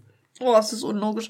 Äh, kleiner Randfakt, ich habe äh, in der Zwischenzeit mal äh, recherchiert Bayern. In auch- Bayern, okay. Es gibt in Bayern und in Sachsen mehrere Filialen. Ich habe den Link jetzt mal mit drüber kopiert. Okay, das ist gut. Ähm, ja, äh, es, es macht mich fassungslos, Flo. Ja. Und äh, wie krass, also was für mich noch viel krasser ist, weil mal völlig diese ganze Simmelgeschichte außen vor, wie krass ist es bitte, dass es einfach, dass es so, dass es anscheinend viele Leute gibt, die sich nicht mehr schämen, die keine Angst vor Konsequenzen haben, wenn sie sich selbst als Nazi bezeichnen. Ja. Komplett so, äh, einfach, weißt du, also so in der, na, ich will jetzt nicht sagen in der Öffentlichkeit, Das aber sind zumindest auch nicht im Verfassungs- und. Menschenfeinde, Punkt. So, wo die ich halt, sagen von sich selbst, sie sind Verfassungs- und Menschenfeinde. Das ist so krass. Das ist echt so krass. Also wirklich, ich verstehe, also ich verstehe die Welt nicht mehr. Da habe ich wirklich, als ich das gelesen habe, habe ich direkt gemeint, also da war meine erste Reaktion, das ist das Absurdeste, was ich seit langem gelesen habe. Ja. Es ist übrigens auch leider schon wieder, ne? Irgendwie zieht sich das bei mir heute durch, leider auch hinter der Paywall. Die Quelle. Das war äh, bei der sächsischen als Plusartikel. Die Auflistung der Simmelmärkte als Zusatzquelle sind nicht hinter einer Paywall. Juhu. Na, vielleicht gibt es ja auch nochmal alternativ irgendwo. Ich bin mir gerade nicht ganz sicher. Ich hab's aber, ich hatte es nur ja, durch die dieses Mal hast du theoretisch ein paar Tage Zeit, noch neue Quellen zu finden für das, was du erzählt hast. Mal gucken. Mal sehen, ob ich da überhaupt dran denke. nee, wahrscheinlich nicht. Hm. Dann gucke ich dich am Sonntagabend traurig an und dann hast du es egal. Wir, wir gucken mal vielleicht. Aber wir, wir haben ja jetzt ein schönes Thema, weil ich bin gerade ganz überrascht über die Reihenfolge. Du hast ja noch mal feingeschliffen. Damit habe ich noch gar nicht gerechnet, aber wir haben ja ein schönes Thema noch. Ich dachte, das Auch die lokal. Themen, ich glaube, ich, hab, ich glaub, wir haben die Themen gar nicht nochmal ge- umgeändert. Das ist okay. Das ist gerade Zufallsreihenfolge. Okay, das ist zumindest nicht die, die ich mir mal gedacht hatte und eine andere. Aber wir, wir wir schwanken jetzt und bleiben im Lokalen. Vielleicht war das Ja. mal irgendwo ein Gedanke. das ist alles geplant gewesen. Wir haben Zahlen hingeschrieben, immerhin Vorbereitung. Ja, ich glaube, es kommt zweimal die sechs. Mal gucken. Oh Gott. Äh, Nicht, wenn ich das veröffentlichen werde. Und zwar noch Thema 5 ist die Ausstellungsversammlung in Dresden für die Kommunalwahlen von der Piratenpartei Dresden. Habe ich hingeschrieben, das haben wir beide vorbereitet. Also ich habe jetzt ein bisschen geschrieben, Ja, du, du hast darfst freestylen. Ja, ich, ich darf freestyle. Ja, genau. Die Aufstellungsversammlung war letztes Wochenende am 3. und 4. Februar, ging zwei Tage lang. Wir haben auch zwei Tage gebraucht, weil mich manche so komisch angeguckt hatten, als ich das gesagt habe. Aber das kommt daher, dass wir im Prinzip zwei Wahlen vorbereitet haben, nämlich die Ja. Stadtbezirksbeiratswahlen und die Stadtratswahlen. Und es war richtig, ähm, also das, das, wir haben auch übelst lange gebraucht. Also das war ja, also wir waren Oh, schon wir nicht waren so, schon effektiv. ja, wir waren schon effektiv und wir haben trotzdem die zwei Tage gebraucht und wir sind auch am zweiten Tag wirklich, also wir hatten eigentlich gesagt, bis 14 Uhr wollen wir fertig sein, wir haben bis 17 Uhr gesessen. Ja, also das kam auch davon, dass wir jetzt 54 Personen auf den Stadtratslisten haben und dann äh, irgendeine ähnliche Zahl auf den Stadtbezirksbeiratslisten. Das sind nicht eins zu eins die gleichen Leute, also über 50 war es auf alle Fälle.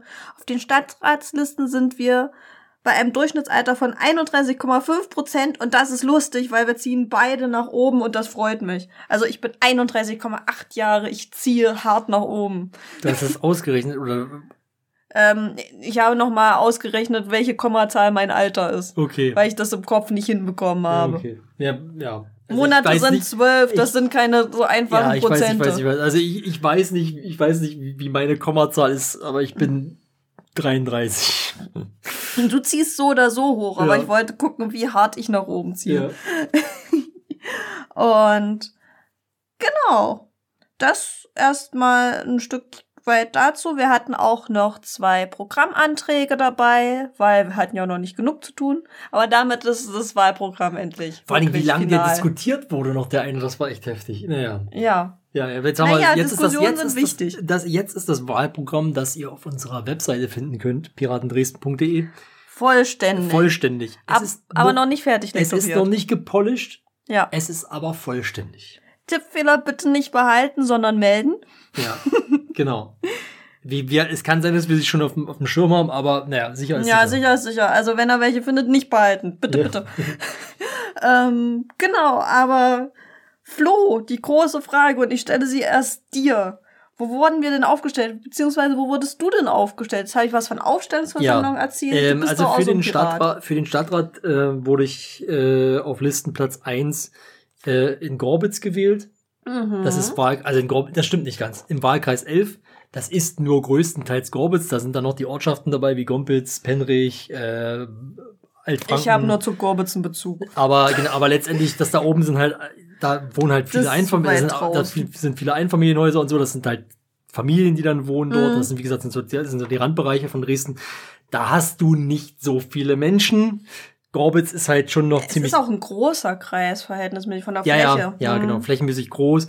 Äh, genau, und Gorbitz ist halt als Stadtteil natürlich schon noch relativ dicht bewohnt, Ja, also sogar sehr dicht. So, Nicht sogar weit weg von uns. Genau. Also ist noch in meinem Spaziergehradius. Genau, und da wohnen halt sehr viele Menschen und deswegen ist in meinem Kopf immer Gorbitz, auch wenn natürlich da noch mehr dazu gehört. So. Ähm, genau, aber das, genau, müssen wir jetzt so im Detail nicht klären. Äh, ja, und dann noch in, beim, beim Stadtbezirksbeirat, ähm, ja, bin ich Nummer zwei in Kotta. Genau. Da ist es richtig, Kotta zu sagen. Ja, da und da- die Bezirke. Ja, aber da ist das Gorbitz mit drin. Ja, zu, genau, Was da du ist, genau, da ist Gorbitz mit drin, das stimmt, ja. genau, also ein Teil von deinem Stadtratswahlkreis ist in dem mit drin. Ja, Die, richtig. die Linien sind unterschiedlich. Es ist maximal verwirrend für alle, die wählen gehen müssen. Ja, vor allen Dingen glaube ich, es ist ja nicht mal so, äh, also Dürfen- andere, St andere Städte ist ja zum Beispiel, ist es ja zum Beispiel so, die haben dann, entweder haben die gar nicht sowas wie ein Stadtbezirksbeirat oder Hm, so, oder, oder, oder es heißt einfach völlig anders. So, Ja. und keine Ahnung, es ist wirklich, also das, das muss, das, das jemandem zu erklären, ist echt schwierig. Aber Ähm, ja. Das eine ist die Stadtteilebene, das andere ist die Stadtebene. So versuche ich es immer zu erklären. Und was man auch noch sagen kann, die Stadt der Ebene hat leider im Endeffekt nicht besonders viel zu melden, aber ja. Nö, nö, nö, nö, nö, nö, nö, nö. Das kommt drauf an, wie du das definierst. Ja. Also halt die Sachen direkt vor deiner Haustür. Wenn ich mich richtig entsinne und falls nicht, korrigiere ich mich dann unten schriftlich in der Beschreibung, haben die 50.000 oder 500.000, siehst du, das weiß ich schon gar nicht mehr. Nee, 50.000 im Jahr, glaube ich. Hm. Das ist schon ein bisschen was. Also so die Frage, brauchen wir in diesem Park mehr äh, Mülleimer? Können wir dieses Stadtteilfest finanzieren etc.? Das ist Ja. Stadtbezirksbeiratsebene bei uns. Das ist gibt schon noch- cool. gibt schon noch, ja, also cool ist es auf jeden Fall. Und vor allen Dingen ist es schön, dass das jetzt auch endlich gewählt wird und nicht nur vom Stadtrat irgendwelche Leute entsandt werden quasi und benannt werden in die Stadtteile, sondern dass wir das selber wählen dürfen. Das gibt's nicht. Also 2019 vorher war das dann so, naja, was der große Stadtrat halt entsendet, damit müsst ihr leben Leute vor Ort. Und jetzt können wir es selber wählen. Das ist geil. Ja, aber wo bist du denn jetzt aufgestellt worden? Ja, nebenan. Ja. Von dir aus nebenan, beziehungsweise ähm, da, wo wir auch wohnen, ähm, Wahlkreis 10 heißt das, also nebenan, das geht ein bisschen wirklich nach Nummern, du bist die 11, ich bin die 10 und das ist der Wahlkreis, wo Leute in Dresden oder die Dresdner Stadtteile kennen, so Löbtau, Friedrichstadt neu dazu gekommen und Ja. Kotter, weil Ich sich haben möchte- auch die Grenzen. Ich möchte ergänzend sagen, es ist, wenn ich gerade keinen Denkfehler habe, ist es definitiv nicht so, dass benachbarte Nummern auch immer benachbarte Kreise sind. Hm? Es gibt aber so quasi ein bisschen ein erkennbares Muster, finde ich. Aber vielleicht rede ich mir das auch nur schön und das ist gewürfelt, ich weiß es nicht. Ja, du hast halt quasi, also eins ist ja Eins ist Altstadt, Altstadt, dann geht's die Neustadt Elbe 2, rüber, dann genau, Pieschen. Pieschen 3, Klotsche 4. Ja, genau. und dann ist 5 schon- ist dann plötzlich wieder mit, irgendwo in der Mitte und bei 1. Ja, stimmt, fünf ist Blasewitz, ergibt keinen Sinn. Ja. Okay, ich nehme alles zurück, da ist keine erkennbare Logik dahinter. Aber genau. Das haben jetzt auch nur Dresdner, aber glaube ich wirklich, wirklich verstanden und Dresdnerinnen, was jetzt hier, was wir hier gequatscht haben. Genau, also bleibt übrig, wir haben keine Ahnung, wie die Benummerung herkommt, wo die Bezifferung herkommt und ähm, genau, ich habe schon genannt, Kotter, ich trete auch im Stadtbezirksbeirat Kotter an, vorm Flo, wir sind die Eins und die Zwei, wir können uns abklatschen. ja. Ja, Ja, ich bin dein Backup sozusagen, weil es könnte ja, Backup. es könnte ja passieren, dass du in den Stadtrat gewählt wirst Ja, das und sind, dann hast du jetzt, gar keine Zeit mehr für den Stadtbezirksbeirat. das sind jetzt nämlich so die Insights. Ja. Ähm, ich habe Vor allen Dingen, weil jetzt so ein bisschen Richtung Friedrichstadt, wo ich vorher gewohnt habe, ähm, die, dieser Wahlkreis sich geöffnet hat, der das jetzt mit reinzählt, verhältnismäßig gute Aussichten in den Stadtrat einzuziehen. Und du bist das, was wir intern ein Epic Hero nennen. In einem äußeren Wahlkreis haben wir schon ein bisschen erzählt, wo auch nicht so viel besiedelt ist, wo uns nicht so viele Leute prozentual wählen. Du, Mhm. du, du, du bist der Held Also du hast, am du hast, Rande. genau, du hast in Gorbitz das Problem, oder in Gorbitz, du hast im Wahlkreis 11 das Problem, du hast einmal die Ortschaften, die ich ja genannt hatte, Mhm. in denen ist die Wahlbeteiligung sehr hoch. Ähm, da wohnen aber nicht viele Also Leute. nicht viele Leute, ja. Genau. Und ist auch nicht unbedingt so das Klientel, was uns, ja, ich sag mal, traditionell viel wählt. Ja, die haben in der Regel Geld. Ja, Ge- genau. Äh, und dann hast du noch Gorbitz. In Gorbitz wohnen extrem viele Leute, aber die Wahlbeteiligung ist unfassbar niedrig. Äh, Genau, also stellt euch eine abgehangene Platte vor, die die Stadt einfach nicht unterstützen möchte. Und wenn du halt von der Stadt nichts erfährst, gibst du ihr in der Regel auch nicht viel zurück, wie durch Wahlen. Das ist ein richtiges Missverhältnis und richtig scheiße. Weil Ja. eigentlich ist Gorbitz schön, finde ich. Gorbitz ist eigentlich super schön. Es hat eigentlich eine super, also das ist also rein städtebaulich oder so. Es ist, ist, ist, Vor allen Dingen sind es auch schöne Platten. Ist- Mal ganz ja, es ehrlich, wo ich Platten, herkomme, ja. so die, die Dorf-DDR-Platten sind so hässlich dagegen. Jetzt lass mich doch mal für Gorbitz argumentieren. Ja, also argumentier ich mal finde für tatsächlich Gorbitz. nämlich das echt, das ist ein unterschätzter Stadtteil. So. Ja. Also ja, äh, du hast diese sozialen Probleme, weil da einfach die Durchmischung ein bisschen fehlt in dem Stadtteil. Aber äh, genau, und das und es, ich sag mal, es fühlt sich immer so ein bisschen abgehangen an, wie du es eigentlich schon gesagt hast, aber das, das ist eigentlich total, also du hast auch viele Studenten, darf man auch nicht vergessen. Mhm. Es gibt sogar Regionen in Gor äh, es gibt äh, Teile von Gorbitz, wo halt eher so Einfamilienhäuser stehen oder sowas. Ja. Das ist halt echt krass, wie das, also was da, was es da unterschiedliches gibt. Aber du hast vor allen Dingen, und das finde ich eigentlich ganz geil, du hast eine relativ hohe Bebauungsdichte. Ähm, du hast ziemlich viel, genau, du hast ziemlich, trotzdem extrem viele, also zumindest für Dresden, weil das sind extrem viele Grünstreifen und Parks. Ja. Äh, und du hast vor allen Dingen eine gute ÖPNV-Anbindung. So in, eigentlich im gesamten äh, Teil so, ne? Und dann hast du dann dazu noch, kommst du mit dem Fahrrad überall eigentlich relativ gut hin. Du hast da gute Fahrradwege. Das einzige Problem ist, dass das halt so am Hang ist und du halt ständig bergauf oder bergab fährst. aber Aber ja, äh, letzten Sommer bin ich auch in die Richtung und musste dann echt Pause machen und schieben und so, Ja, weil es so warm war ich. nicht zu trinken mit hatte. Ja. Das ist ja ganz furchtbar. Das kenne ich. Das ist leider sehr anstrengend, aber an sich, so rein von der, von der Infrastruktur her, ist es eigentlich echt geil. Was in Gorbitz ein bisschen fehlt, sind so diese sozialen Orte, so einfach so Treffpunkte. So, Ja. ja, ich glaube, dritte Orte sagt man auch dazu. Mhm. Weil der erste Ort ist, glaube ich, das Zuhause, der zweite Ort die Arbeit und der dritte Ort dann eigentlich das, wo du dann dich in deiner Freizeit aufhältst oder hingehst. Ah, die Grenzen sind bei mir da fließend. Ja, Nee, ich weiß, was das du meinst. geht natürlich schon um Orte, die nicht zu Hause sind, so oder nicht auf Ja. Arbeit. ja, naja. Aber auf jeden Fall, ey, keine Ahnung, ich finde Gorbitz hat Potenzial, aber ist, glaube Gorbitz ich, ist schön, aber ich liebe meinen Laptop.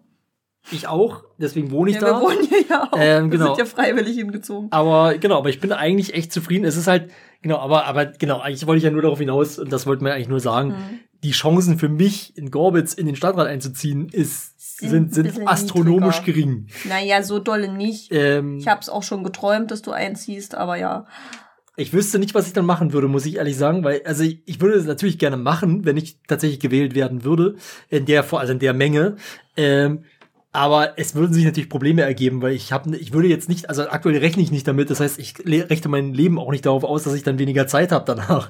So. Ja, das Problem könnte man lösen, wenn es dann soweit ist. Aber Ja. wir hatten es jetzt schon ein bisschen und da freue ich mich auch drüber, ähm, dass die meisten von uns tatsächlich einen Bezug zu ihrem Stadtteil haben, weil du musst ja nicht da wohnen, aber wir haben ja schon ein bisschen geguckt, dass meistens Ja. die Leute da wohnen oder wenigstens da arbeiten und so. Ja, das finde ich halt genau. ziemlich cool. Also ich arbeite im Wahl Wahlkreis 11 und ich fahre natürlich auch immer durch ja, und das Gorbitz. halt Also ich bei uns arbeite, nebenan. ich arbeite nicht in Gorbitz, ich arbeite in Gombitz, aber, aber das ist so, äh, also man fährt ja dann immer durch. So, also ich bin ja, Ja. dann, bin jeden Tag mit der 2 und mit der 7 sozusagen durch, durch äh, Gorbitz und Gombitz halt unterwegs oder mit der 70, je nachdem, welche, welche Verbindung ich nehme und so. Okay, Naja. jetzt wird's wirklich Dresden Jetzt wird's. Dresden- Aber Dresden das, das finde ich schön, dass wir das halt hinbekommen haben, dass glaube bei fast allem halt irgendein Bezug auch wirklich von der Person zum Stadtteil Ich da hab- ist. Ich habe jetzt aktuell mega Bock einfach, weil irgendwie so Ja. jetzt jetzt läuft es langsam an. Es ist gerade übelst viel zu tun, das muss man leider so sagen. Ich habe gerade ich habe Ja, ja, leider wir mir auch ein bisschen zu diskutieren viele gerade auch ganz viel über Website und die Plakate. Du bist ja ziemlich dick in der Website. Ja, Ja, ich bin da leider ganz schön doll eingebunden, äh, habe mich da ganz schön doll einbinden lassen, sage ich jetzt mal so. Ähm, ich mache das an sich auch gerne, aber ich merke halt auch einfach, wie es langsam wirklich viel wird. Und äh, es vor allen Dingen habe ich so immer das Gefühl, also das ist, das entspricht nicht der Realität, aber ich habe das Gefühl, alles muss morgen fertig sein. also das so. muss definitiv nicht Ähm, morgen fertig sein. und äh, das ist natürlich nicht, wie gesagt, nicht die Realität, aber äh, so ein bisschen Druck ist schon da. Ja, jetzt Zeitmanagement ist ein großes Thema. Ja. Ähm, Aber wir kriegen das hin. ja. Und ähm, auch noch was, worauf ich ein bisschen stolz bin, was wir hoffentlich auch bald hinkriegen, was aber priorisiert momentan eher oder eher, eher niedrig priorisiert ist sozusagen. Äh, das, die, die ist das sozusagen das eingesprochene Wahlprogramm Ja. den Leuten zur Verfügung zu stellen. Das haben wir schon, da sind wir dran, da sind wir, haben wir schon vieles vorbereitet. Ja, ja. Aber es muss noch nachbereitet werden, bevor es veröffentlicht werden kann. Und wie gesagt, Priorität erstmal niedriger, leider. Ja, aber die Aufnahmen haben ja auch schon eine Weile gedauert. Da sind wir fast fertig. Nur die zwei jetzt vom Wochenende sind noch nicht eingesprochen. Das ist schon ziemlich cool. Und wo wir schon bei Hörerzeugnissen sind, ähm, die es dazu gibt. Ich bastel gerade an einer Piratencast-Sonderfolge, wo wir alle nochmal vorstellen. Ja, Die wird es auch noch geben. Die, die können wir dann ja hier nochmal verlinken, wenn sie soweit ist, wenn sie draußen ist. Ich habe heute die ersten beiden Interviews dafür geführt. Dann könnt ihr euch die ganzen Pappnasen auch mal anhören. und Weil ihr ähm, mögt ja anscheinend Podcasts. Und was mir noch, was mir noch wichtig ist zu, äh, zu erwähnen jetzt für die für die äh, ganze Stadtratsgeschichte, Hau raus. du bist ja auch prominent jetzt anscheinend. Ja, es gibt ganz lustige Berichterstattungen. Die ist wirklich lustig. Ich habe es mir hier rauskopiert. Also wir haben sehr schöne Berichterstattung, äh, teilweise auch wirklich ein bisschen interessant äh, so Einzelporträts von unserem Maschinentherapeuten. Das wollte ich auch noch erwähnen, ja, das ist Ja. sehr gut. Das ist leider auch hinter einer Paywall, aber es ist sehr, sehr gut. Ja, und Ähm, ähm, wenn ihr Mittel und Wege kennt, ich kann mir das vorstellen bei euch, ja. wie wir, wie ihr vielleicht äh, eine Paywall umgehen könnt. Äh, ich empfehle euch das nicht. Ja, ich sage euch nicht, dass ihr das machen sollt, aber äh, vielleicht wisst ihr ja trotzdem, wie ihr das hinkriegt. ähm, wollen wir das zu Ende erzählen oder erst den Gag über mich? Machen wir erst den Gag. Okay, dann machen wir erst den Gag. Und zwar, ähm, ich lese einfach mal vor, was die DNN, die sowieso ein bisschen wilden Artikel über uns geschrieben haben, aber einen sehr ausführlichen, äh, über mich geschrieben hatten. Durch einen Stadtratsbeschluss wählen Friedrichstädter jetzt im Wahlkreis Löbtau. Dort im äh, tritt Netzaktivistin Stefanie Henke an. Die Informatikerin sei durch ihren Auftritt im Internet in der entsprechenden Szene prominent. Heißt es aus Parteikreisen. Also das sind mehrere Ebenen. Also wir behaupten nur das, also wir hau- behaupten einfach, ihr seid prominent. Niemand hat das irgendwo behauptet. Ja. Und dann in der entsprechenden Szene im Internet. Ja, in was für ja einer Szene Ja, denn? das in der ja- Häkelszene? Nee, nee, wobei, das finde ich, das finde ich okay, weil ich finde, aus dem Kontext geht hervor, dass damit die Netzaktivisten-Szene gemeint ist. Deshalb habe ich das auch dazu So. noch vorgelesen, die zwei Einleitungssätze, So, aber ja.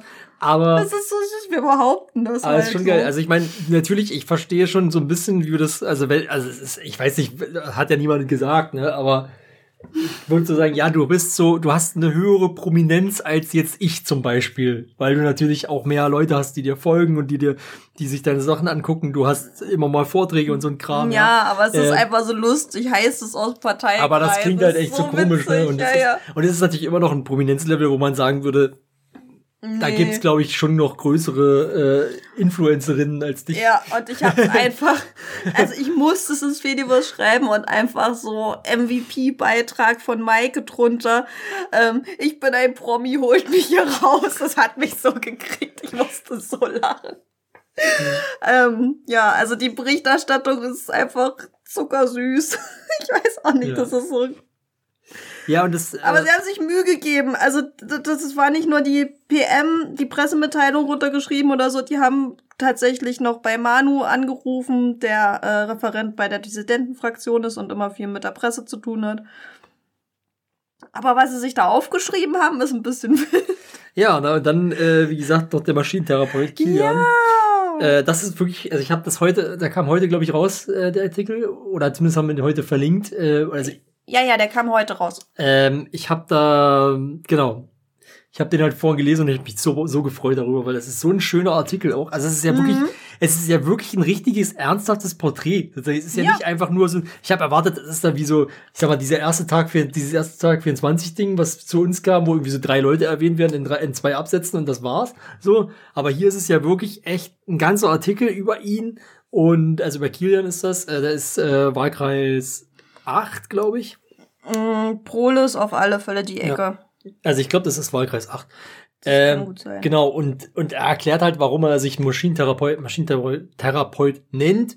Äh, Im Grunde ist er ein Softwareentwickler, aber, aber ich finde es trotzdem gerechtfertigt und, und cool, die, die Bezeichnung. Ja, aber Software für, ähm, für Roboter. Roboter. Ja, genau, für Roboter, die auch alle äh, einen Namen haben und die auch, wie er halt so sagt, so ein bisschen auch fast wie eine eigene Persönlichkeit. Also nicht eine eigene Persönlichkeit, aber so, die haben halt Probleme wie, also die jetzt, die jetzt nicht so rein softwaremäßig sind, weil das sind ja dann auch Maschinen und da ist dann äh, Gravitation, Schwerkraft Ja, irgendwie, Physik. das sind ja dann da auch aus. wiederkehrende Probleme, Genau. so wie wir alle unsere wiederkehrenden Problemchen im Leben Ja, haben. genau. Das ist schon süß. Und das finde ich schon echt, also es ist wirklich ein geiles, äh, geiles äh, Porträt und dann dazu noch, wie cool er es geschafft hat, auch in diesem Porträt, neben diesem ganzen Maschinenkram, der wirklich spannend und inter- interessant ist, äh, auch noch halt immer mal wieder so Aspekte der Piraten reinzubringen und was jetzt das, wie das eigentlich alles miteinander verbunden ist und so. da haben wir ihn auch ein bisschen Händchen gehalten, weil er war jetzt, er hat überhaupt nicht damit gerechnet, er ist halt auch einer dieser Epic Heroes und hat sich gedacht, na ja, Ja, halt,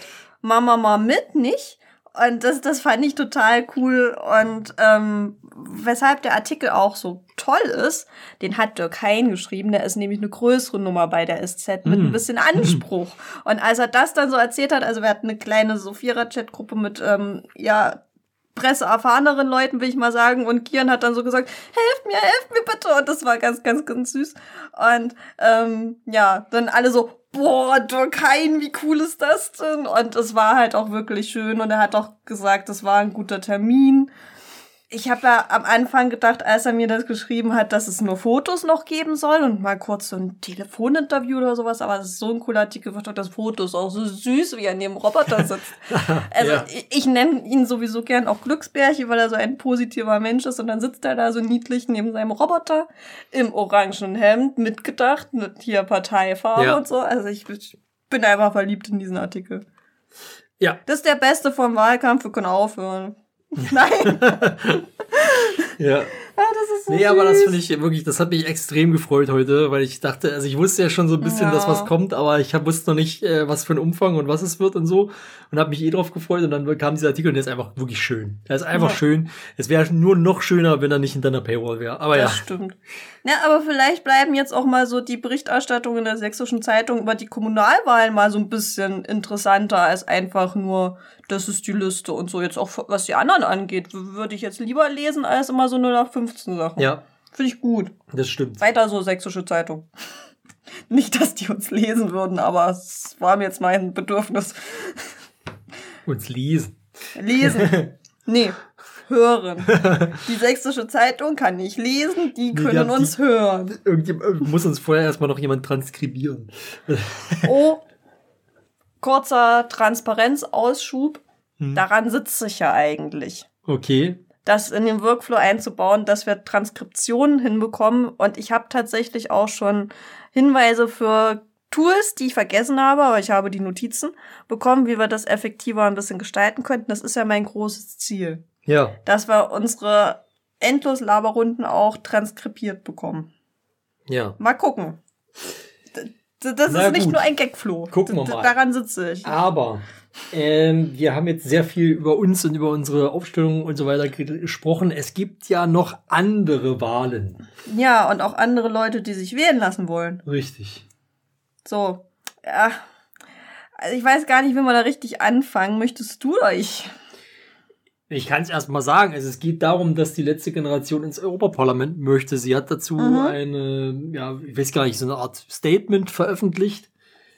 Ähm, Ja. Ich weiß nicht, das wollen wir jetzt hoffentlich Nee, nicht aber ich habe einfach, damit wir ein bisschen reinlesen können, uns in die Notizen mal das komplette Statement kopiert. Ja. Das war also ist uns wieder weitergeleitet worden aus einer Informations-Telegram-Gruppe von der letzten Generation. Ja. Und kurz gefasst, die möchten ins Europaparlament und ähm, ja, wollen dafür ganz dringend ganz viel Geld. Wo stand's denn, wie viel es war? 50.000, glaub ich. 50.000. Ich glaube 50.000 Euro, ja. Ja, äh, genau, 50.000 Euro auf unser Spendenkonto. Dann starten wir mit dem Sammel von 4.500 Unterschriften. Ähm, also, Konkurrenz belebt ja das Geschäft. Aber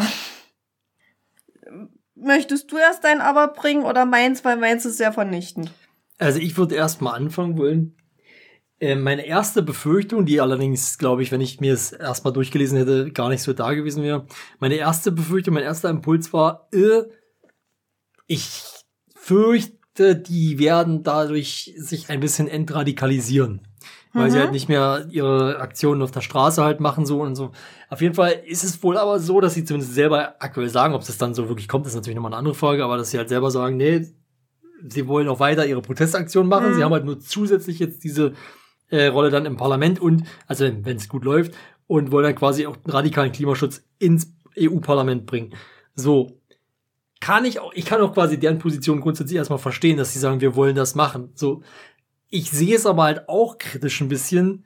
Also, ich finde es eigentlich nicht gut, sozusagen, wenn so eine Protestgruppe, die eigentlich außerparlamentarisch tätig ist und eigentlich Mhm. da ihre Rolle hat, sozusagen, dann ins Parlament geht und dann quasi gleichzeitig trotzdem weiter noch diese Protestrolle ausführen will. Das geht irgendwie nicht so richtig gut zusammen, finde ich. So, und ich finde das sehr schade. Also ich bin auf jeden Fall, äh, nur damit wir das vielleicht einmal kurz gesagt haben, ich bin auf jeden Fall pro letzte Generation. Also ich finde deren Aktionen eigentlich sau cool. Ich finde es eigentlich richtig, dass sie das machen, weil das auch gerade das Stören und der zivile Ungehorsam und so, das finde ich genau richtig und wichtig, dass eben, ähm, dass sie da hingehen, sage ich mal, wo es weh tut. Und ja, die gehen den, ich sag mal in Anführungszeichen, normalen Leuten damit auf den Sack, die, auf, die zur Arbeit wollen oder irgendwas. Aber irgendwo muss, also damit triffst du halt automatisch auch, äh, also du, du nervst halt, du nervst, du fällst auf, du kriegst Mhm. Aufmerksamkeit und das ist ja eigentlich das Ziel und das finde ich deswegen auch genau richtig. Ähm, genau, auch wenn ich davon selber betroffen bin, was ich bisher glaube ich noch nicht war, aber das ist keine Ahnung, da würde ich halt sagen, ja, würde mich natürlich in dem Moment nerven, aber trotzdem halte ich die Das Aktion ist halt für richtig. wie Streiken. Ich So, finde es ja. wichtig, dass Genau. gestreikt wird, So aber ich bin andauernd davon betroffen, dass andere Berufsgruppen streiken und das ist mir zum Nachteil, aber deshalb ist es nicht weniger richtig, richtig. richtig, genau so sehe ich es auch. So und ja, aber genau, das wollte ich nur kurz als Disclaimer davor packen, aber das halte ich echt für den falschen Weg. Und sehe das auch zum Beispiel bei FFF schon ein bisschen kritisch, dass die Leute dabei haben, gerade in den vorderen Reihen, die zum Beispiel bei den Grünen sind. So, ne? Nicht, dass ich was gegen hier Luisa Neubauer hätte oder so. Ich finde, die macht auch richtige und gute Sachen, sagt oft richtige Sachen, aber äh, passt für mich nicht zusammen, dass man zum einen halt diesen Protest anführt und zum anderen halt im Parlament sitzt und sagt hier, oder zumindest ins Parlament will oder so, und sagt hier, äh, ja, keine Ahnung, ich, ich kritisiere mich praktisch selber. Ja, und das ist der Punkt, wo ich gerne anschließen würde. Ich finde das nämlich noch ein, ein Stück härter als du. Ich finde, sie können ihre Rolle als außerparlamentarische Opposition gar nicht mehr wahrnehmen. Du sagst, es ist schwierig. Ich sage, es ist unmöglich. Weil das ist genau das, wie wir gewisse Sachen, äh, gewisse Demonstrationen, gewisse Demos zu Themen, die im Stadtrat besprochen werden, als Piratenpartei, auch wenn wir nur einen Sitz aktuell drin haben, Ja. nicht anmelden können, weil es einfach unglaubwürdig ist, weil wir ja drüber abstimmen können. Sie schwächen absolut ihre außerparlamentarische Opposition. Und inhaltlich mag das ja vielleicht passen, weil ich finde ihre Position tatsächlich oft schwach. Sie haben einen sehr kleinen Scope. Ähm, Bau ist eine Riesenmaßnahme, wo sie gar nicht drüber sprechen. Es ist ja viel Verkehr einfach Das nur. stimmt.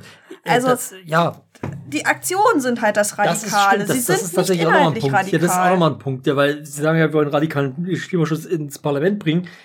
So radikal sind ihre Forderungen eigentlich gar nicht. Richtig. Vielleicht ändert sich das jetzt. Und dann aber, nehmen sie einen ja. extra, was heißt schwachen Weg, ist kein schwacher Weg, aber den ich nenne es jetzt mal etablierten Weg und wollen da ihre verhältnismäßig schwachen Forderungen jetzt einbringen. Also ich finde das ganz gefährlich, weil das einzig Radikale sind die Aktionen.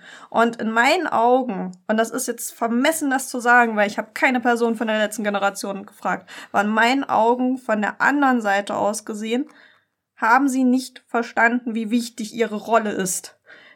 In der Demokratie braucht es starken außerparlamentarischen Protest, um eben den Parlamenten in den Arsch zu treten. Wenn sich aber die aktuell größt wahrgenommenste Gruppe, sorry FFF, aber ist so, ähm, dazu entscheidet, mit Parlament zu sein, ist das eine richtig schlimme Schwächung für Klimaschutz in meinen Augen. Und ich finde das richtig kacke und bin tief enttäuscht. Ich kann es ein Stück weit verstehen, dass sie selber gehen, weil sie sagen, sie fühlen sich bei keiner Partei abgeholt. Das ist auch, müssen wir uns selber zusprechen. Bei uns fühlen sie sich auch nicht abgeholt. Haben wir dann auch verkackt als Piratenpartei. Ich frage mich ein bisschen, wenn du radikale Klimathemen willst, Gab es irgendwelche Gespräche mit der Klimaliste zum Beispiel?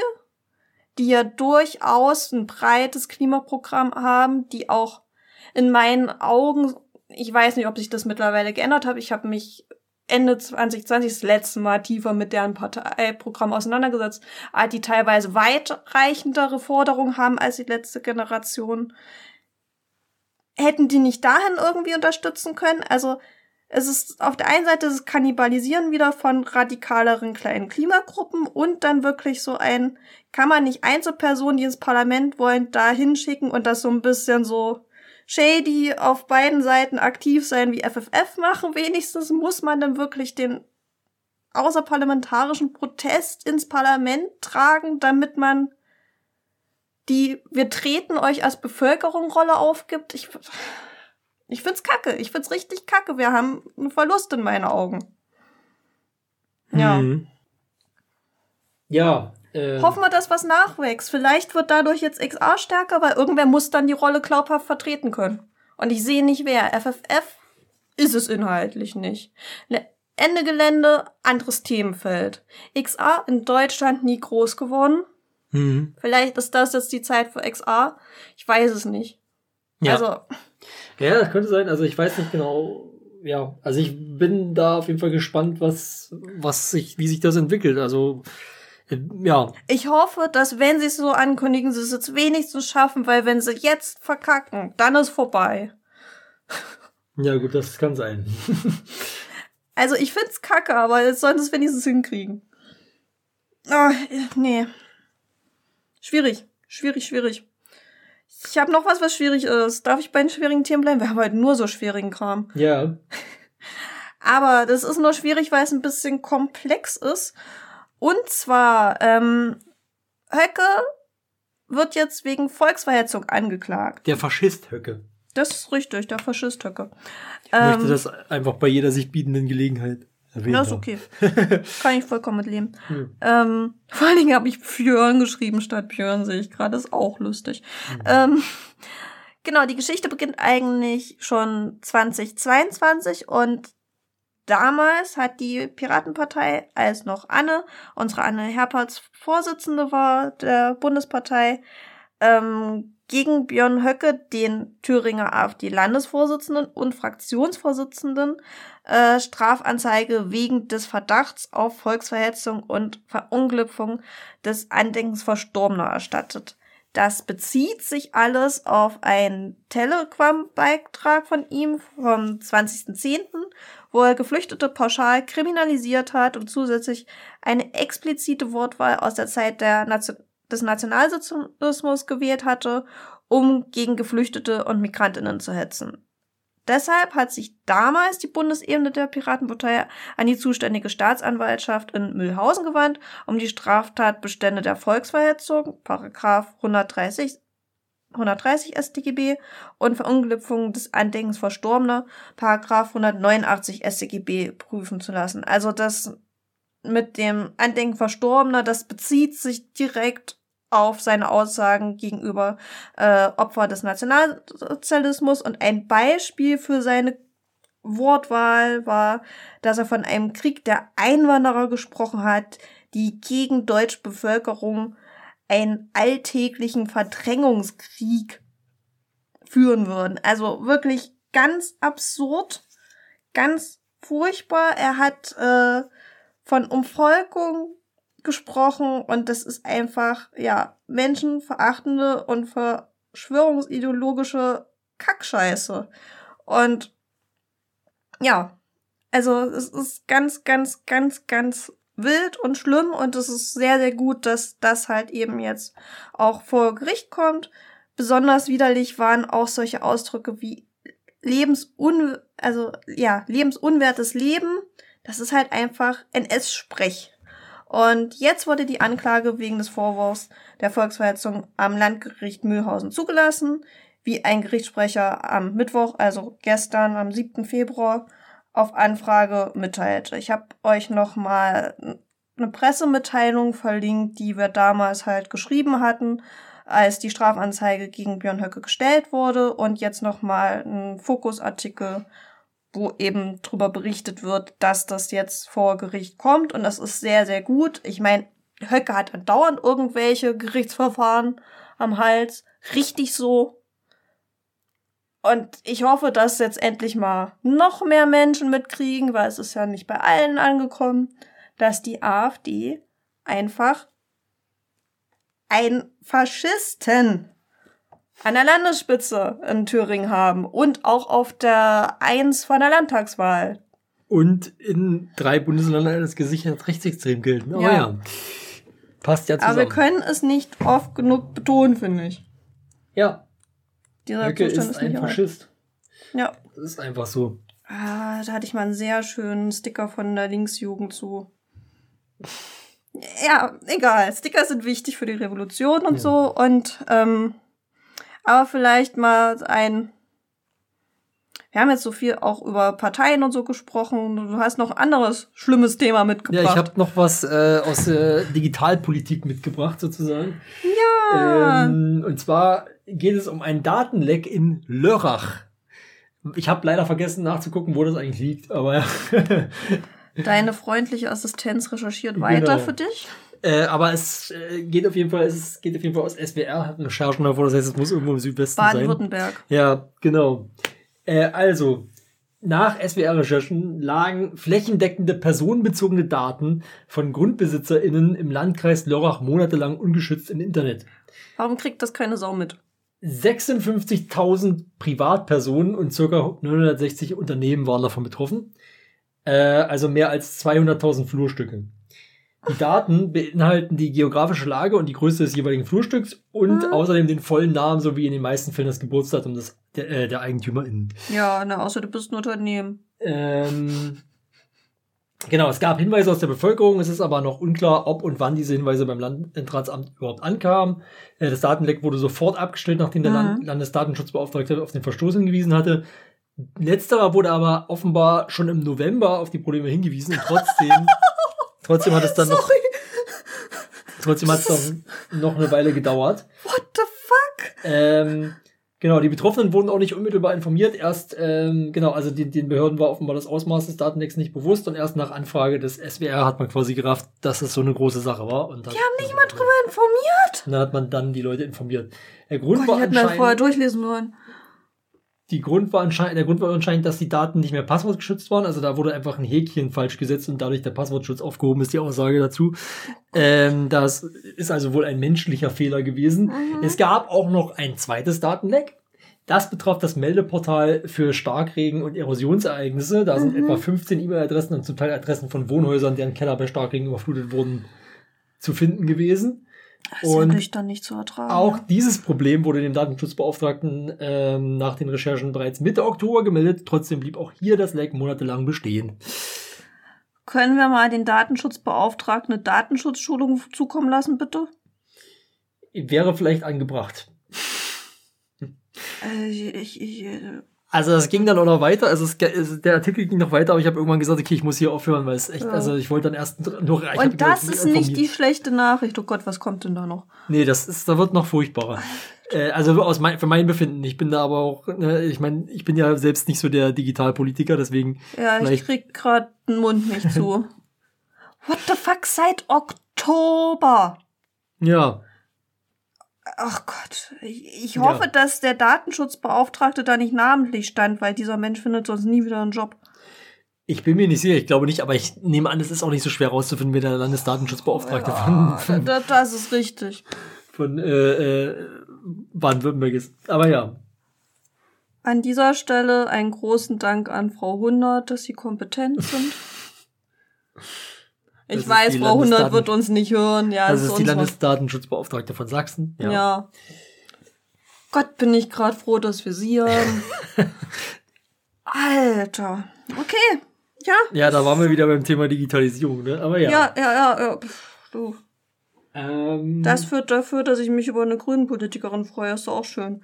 ähm, ja. ja. Du hattest aber noch eine gute Nachricht mitgebracht, glaube ich. So Ja, lass uns mal zur guten Nachricht Ja. Die gute Nachricht der Woche. Genau, weil die brauche ich jetzt auch ganz dringend. Und zwar, ähm, das Wir müssen, Recht. äh, Ich muss eine Sache mal anmerken. Wir Ja. sollten vielleicht für die Zukunft mal äh, über die Reihenfolge nachdenken, ob wir nicht vielleicht zuerst die, den Aufreger machen und danach die gute Nachricht, um mit dem Positiven zu enden. Aber ja. Ja, aber wir haben ja auch dann wieder spannende Trends dahinter. Ja, aber na wir gut, können okay. drüber nachdenken. Ja. Aber jetzt lassen wir bitte vom Recht auf Reparatur erzählen, das jetzt wirklich mal kommen soll, weil ich brauche jetzt gute Nachrichten, nachdem Ja. ich bin noch ein bisschen nachschockiert. Und zwar ist das ganz toll und prinzipiell gut, aber wie immer ist noch ein bisschen Luft nach oben. Aber ich erzähle erst mal ein bisschen. Das Recht soll auf EU EU-Ebene geregelt werden, was sehr richtig und wichtig ist, weil das ist was Übergreifendes, das soll mal oben ansetzen, finde ich schön. Inhalt ist, dass VerbraucherInnen mehr Rechte auf Reparatur ihrer Endgeräte eingeräumt werden soll. Top.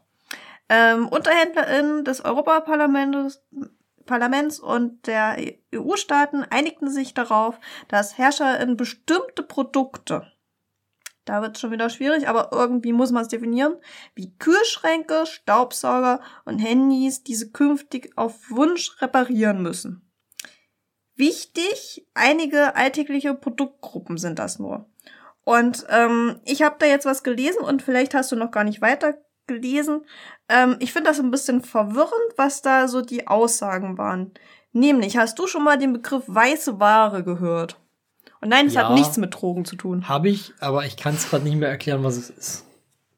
Ähm, weiße Ware sind so eben sowas wie zum Beispiel Kühlschränke oder ähm, Gefriertruhen. So das, was früher so ähm, weiß angemaltes Metall Hm, war. so, so ja. wie unsere Waschmaschine auch Ja. weiß ist. Ja. Und unser Kühlschrank ist auch weiß. ähm, und diese Alltagstechnik wird eigentlich als weiße Ware bezeichnet.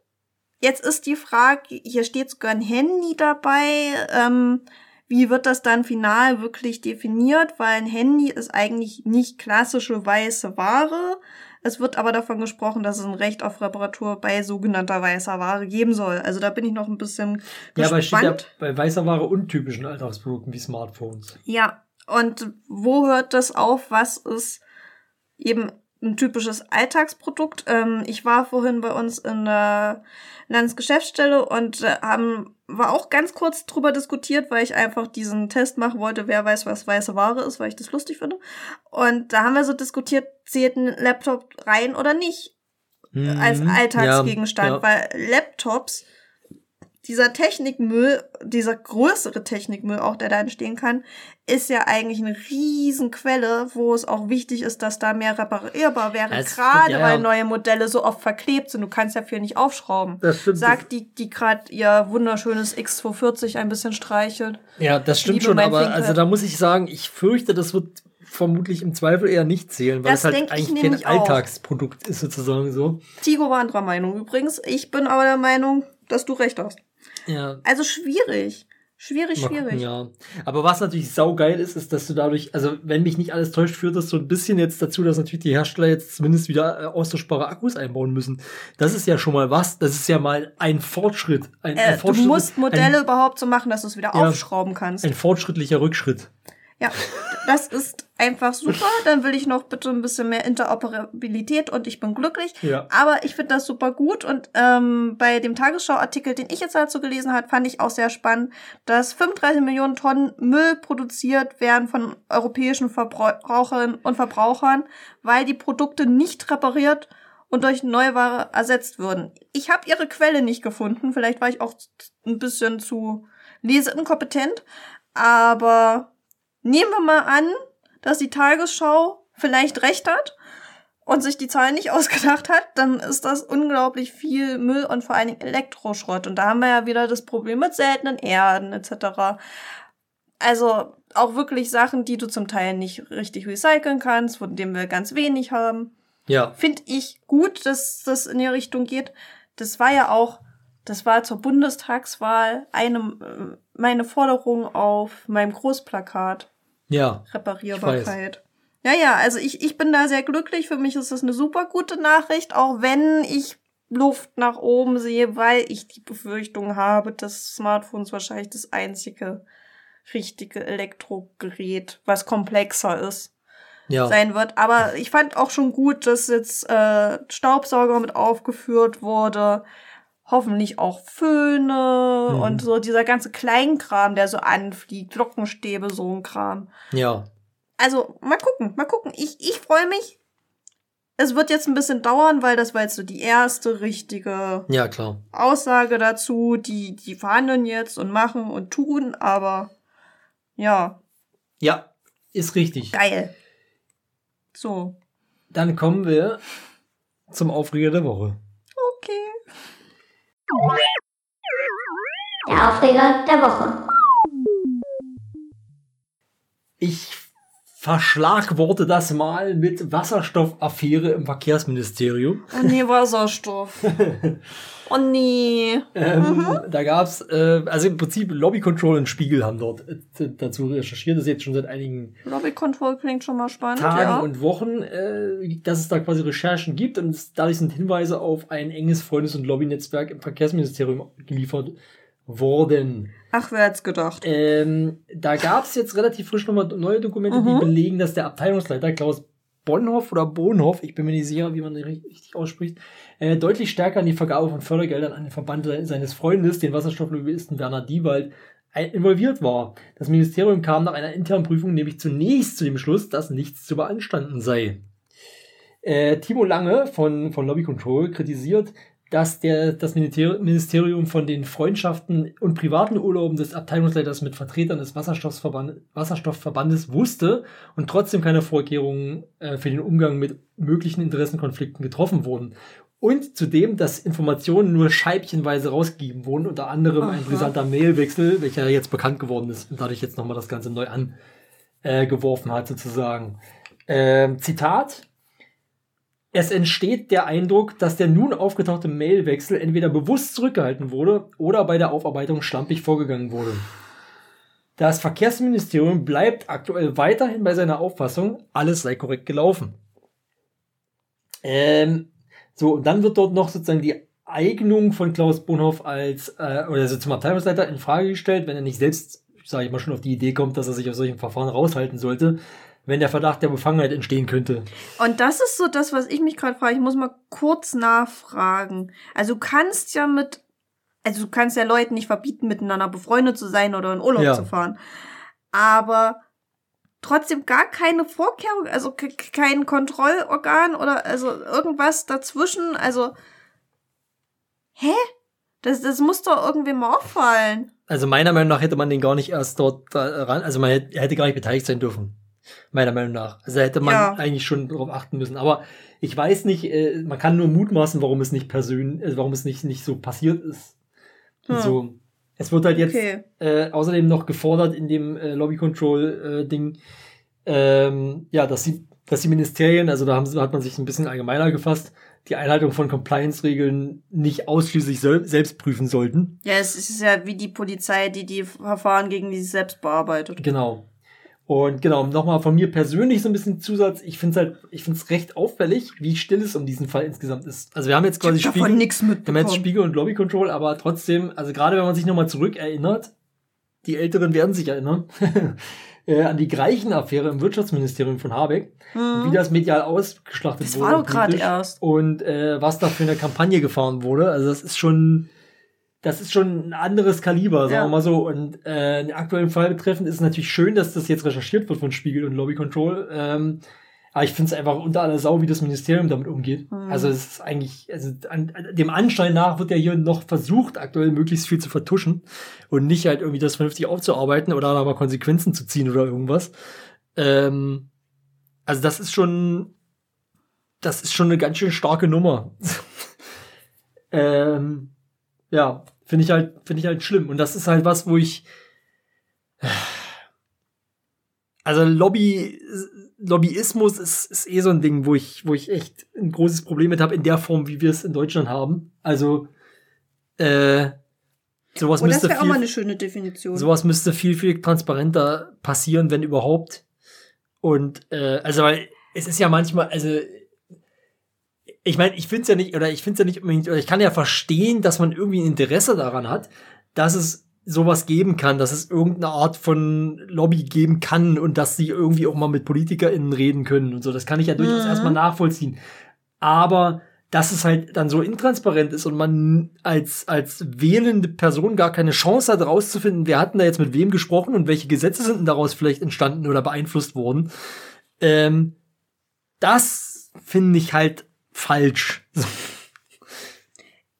ich nehme das mal mit als Definition fürs nächste Mal, weil für gewisse Sachen gibt es halt gute Gründe, Lobbys zu bilden, zum Beispiel für Klimaaktivismus. Wenn sich dann alle zusammenschließen und Ja, eine. Großdemo machen, ist das ja auch in dem Sinne eine Lo Lobby. Also Ja, schon, aber, aber sozusagen, das ja, ist ja, dann immer aber so so, eine Lobby, wie du die das die- meinst, ist das was ja, ganz anderes. Aber so ist es dann wieder eine Lobby, auf die dann nicht gehört wird, weil eben nicht die Ja. Finanzkraft dahinter ist oder irgendwas. oh, lass das mal mitnehmen, das finde ich spannend. Ja, und das finde ich wirklich einfach, das, das ist wirklich ein Thema, was mich, was mich nachhaltig beschäftigt, sage ich jetzt mal. Verstehe ich. Ähm, und wenn man dann wieder sowas hört und wie gesagt, und diese Unfairness regt mich auch auf, weil ich bin, ich will um Gottes Willen, also ne, dass das damals passiert ist mit dem Gleichen und so und was da passiert ist, das war auch nicht unbedingt alles in Ordnung und da gab es auch Ja, so aber es sind zweierlei Maß Ja. in der So, Berichterstattung. und da gab es ja auch Konsequenzen und alles, ne, das ist auch richtig und ich will auch nicht Habeck in Schutz nehmen oder sonst irgendwas, also jetzt in dem Fall schon, weil ich finde, er kann nichts dafür, was seine Mitarbeiter, also das hat er nicht unbedingt wissen können, so. Hat Grenzen, ja. Aber äh, genau. Aber so grundsätzlich bin ich jetzt ja auch nicht der größte Grünen-Fan. Aber wie man halt einfach das so medial ausgeschlossen hat, um, ja, ausgeschlossen, ausgeschlachtet dann, um dann die übelste Medienkampagne zu fahren von, von, von klar, das ist dann Springer und so, ne? Aber dass jetzt halt einfach gar nichts passiert, ist halt schon echt scheiße. Und wie gesagt, erklären Ja. kann ich mir das schon, weil das ist halt Springer. Wenn die halt nicht gegen die richtigen Parteien schießen können, lassen sie es. Jetzt haben wir schon wieder ein Thema, über das zu wenig berichten in unserem Podcast. Ja, zumindest Müssen sind wir Lobby Control und, und ja, und, also Lobby Spiegel Control dran, eh aber ja. sehr, sehr spannende, coole Quelle, da habe ich ja gleich aufgehört. Äh, nicht aufgehört, sondern aufgehorcht. Ja.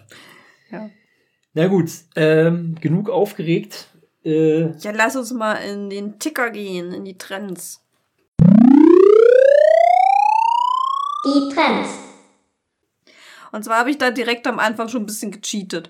Ähm, weil ich gehe ja da immer ein bisschen chronologisch vor in unsere Server-Trends von Dresden Network, was so im Fediverse beziehungsweise auf unserem Mastodon-Server besprochen wird. Und ich habe zu selten Sachen von unserem eigenen Server drin, deshalb habe ich hier so ein bisschen gecheatet, weil mir die Antwort auf einen äh, Beitrag so oft durch die Timeline geflogen ist und ja eigentlich nur Originalbeiträge in den Trends erscheinen, aber ich fand die Frage einfach so spannend. Und zwar hat am 31. Januar Supikun geschrieben, wie reagiert ihr auf Familienmitglieder oder Kollegen oder überhaupt Leute, denen man nicht aus dem Weg gehen kann, die einem erzählen, dass die AfD gar nicht so schlimm ist? Man kennt ja schließlich nette Parteimitglieder und Höcke hätte ja gar nicht den Einfluss, das ist alles nur durch die Medien aufgebauscht. Rechtsextremismus hat doch mit dieser Partei gar nichts zu tun. Pünktchen, Pünktchen, Pünktchen und ganz viele Fragezeichen. Mit welchen knackigen Argumenten kann man solchen Leuten eventuell doch noch die Augen wenigstens ein bisschen öffnen? Das ist so beängstigend. Gerade wenn man mit den Leuten ansonsten eigentlich gut klarkommt und man denkt, das sind die Anhänger, zu denen man vielleicht doch noch durchdringen könnte. Und dann kommen ganz viele ähm, Hashtags, fuck AfD, fuck Nazis, nur AfD etc. Und fand ich eine wirklich gute Frage, weil ich glaube, die meisten, die hier so im Einzugsbereich unseres Servers sind, kennen das Problem. Ja. Und ich fand die Antwort einfach so cool von Manu. Also Manuel Wolf hat dann am 1. Februar geantwortet, ich arbeite für die Dissidenten Dresden und habe regelmäßig Schulklassen im Rathaus zu Gast. Da sind häufig auch Schülerinnen dabei, die stumpf die Sprüche der AfD wiedergeben und sagen, wie toll diese Partei doch sei. Ich habe mir mittlerweile folgendes Argument zurechtgelegt. In Anführungsstrichen. Auch wenn du die AfD toll findest, heißt es nicht, dass sie dich auch toll findet. Wenn es nach der AfD ginge, wärt ihr zum Beispiel heute nicht auf Exkursion im Rathaus. Denn die AfD im Stadtrat möchte gern die davor zuständige Beauftragte für Kinder- und Jugendbeteiligung und ihre Mitarbeitenden entlassen. Auch die Beauftragten für Menschen mit Behinderung, Senioren, Integration und Gleichstellung. Wieso will die AfD das? Weil ihr diese Bevölkerungsgruppe egal sind. Gegen Ausländer haben sie ja bekanntermaßen etwas. Behinderte sehen sie als Klotz am Bein, ihr Frauenbild ist stockkonservativ und Kinder und Alte kosten den Staat nur Geld. Das ist das Menschenbild der AfD. Und das fand ich gut. So dieses direkte, wenn die AfD an der Macht wäre, hätte das auf deine Situation in diesem Moment direkten Einfluss. Das fand ich ein richtig gutes Argument. Fand ich einfach geil. Und das ist mir wirklich zigmal durch die Timeline geflogen. Deshalb wollte ich wenigstens die Antwort mit reinnehmen. Ja. Ja. Okay, springen wir mal zum nächsten. Und ähm, wollte ich mit reinnehmen, weil es vielleicht sonst auch ein bisschen untergegangen wäre und ich mich ich selber leider nicht auf dem Schirm hatte. Am 1. Februar schrieb nämlich Dr. Karamba Diaby. Februar ist Black History Month. Der Monat ist der Geschichte, Kultur und Errungenschaften schwarzer Menschen gewidmet. Den Stimmen, die noch viel zu häufig marginalisiert werden. Hashtag BHM für Black History Month für Vielfältigkeit und Freiheit und gegen Diskriminierung und Rassismus in unserer Gesellschaft. Und ich muss sagen, letztes Jahr habe ich den mitbekommen und habe mir auch ein paar ähm, Podcast- und Buchempfehlungen rausgesucht, aber dieses Jahr hatte ich es auch selber nicht auf dem Schirm. Deshalb habe ich gedacht, nehmen wir nochmal mit. Ja. Spannend guckt euch mal unter dem Hashtag ein bisschen im Social Media eurer Wahl um. Dann ähm, ist ein bisschen nochmal Rückbezug auf ein Thema davor, hat Katja dir am 2. Februar geschrieben. Idee, Doppelpunkt. Diese Karte, die in Zukunft neben den getöteten RadfahrerInnen auch die Fußgänger anzeigt, ergänzt nach Rücksprache mit den Angehörigen um die Geschichte dieser Menschen erzählt. Ist ja jetzt schon möglich, das einzufügen. Wir müssten endlich raus aus der Legitimierung von acht Toten am Tag und 350.000 Schwerverletzten. Wie könnten wir das umsetzen? Und hat dann halt ähm, ADFC und ähm, Fuß- und Ratentscheid gefragt. Und ja, könnte das eure lokale oder Landesvertretung? Und das fand ich eine sehr spannende Idee und ich habe es auch mitgenommen. Also erstmal, weil es natürlich in den Trends war, aber diese Zahl von acht Toten am Tag, halt Verkehrstote von diesen ja, Gruppen, die schneller verletzt werden. Das ist schon heftig. Ja. Definitiv. Dann habe ich noch was mitgebracht, was eigentlich ohne das schöne Bild ein bisschen schade ist, aber ich kann euch das Bild beschreiben. Am 6. Februar äh, kam vom MDR nämlich 200 NDR. NDR, ja, Mhm. deutlich sprechen, äh, Nordpol. Ja. 250 Obstbauern aus dem alten Land haben am Montagabend mit etwa 200 Traktoren auf einem Feld bei Buxtehude, ich liebe diesen Namen einfach, einen Apfel geformt und damit für mehr Planungssicherheit und gegen Subventionsstreichungen demonstriert. Wir wählen diese Form des Protestes, weil wir meinen, dass wir mit Straßenblockaden größtenteils die falschen Leute treffen, sagte Landwirt Simon X. Und das finde ich spannend, weil das ja jetzt wirklich so mit dem zweierlei Maß mit der äh, Berichterstattung war, so mit Blockaden von Landwirtinnen Ja. und halt letzte Generation und das war dann einfach noch ein anderer Weg, damit für deren Protest nicht wieder das gleiche Thema aufgemacht wird. Sah auch sehr schön aus, so von oben diese Lichter, sah allerdings auch ein bisschen aus wie das Apple-Logo. Hat einen Ja. Apfel so an sich, aber fand ich sehr, sehr spannend. Und vor allen Dingen, ja, kreativer Protest ist erstmal immer cool. Ich habe noch was Letztes mitgebracht und ich kann seinen Namen nicht aussprechen. Aber ich verlinke es euch. Ich sag's jetzt, es ist mit Sicherheit falsch. Christo Lazarevich hatte geschrieben, und ich glaube, das ist ein Thema für dich. In der Wallonie spielen rechtsextreme Parteien keine Rolle. Was ist der Unterschied zu Deutschland, Frankreich und Flandern? Simpel. Die relevanten Medien dort haben eine Vereinbarung, Faschisten nicht ständig Mikros unter die Nase zu halten. Und dann Oh ja. kam halt äh, noch ein Artikel verlinkt dazu. Und Das ja, ich- Punkt. ja. Super spannend. Der, der, ähm, das ist auch einer, der so da so ein bisschen einen lokalen Bezug zu hat. Und lest euch mal den Artikel durch. Ja, also das ist tatsächlich so, dass ich da auch überlegt habe, das habe ich beim letzten Mal schon gesagt, äh, zu dir in der Vorbereitung, dass ich Mhm. eigentlich überlegt habe, so eine Art Metathema vielleicht mal aufzumachen zu dem ganzen, okay, was, wie müsste man eigentlich mit Faschisten umgehen? Ja. Und im Vergleich dazu, was machen deutsche Medien? Das ist nämlich leider nicht deckungsgleich. Äh, ja, ja, das ist, Das ist sogar das ein Thema für dich. so- Ich kenn dich. ähm, leider muss ich aber auch zugeben, bisher hat einfach die Zeit gefehlt, das mal zu machen.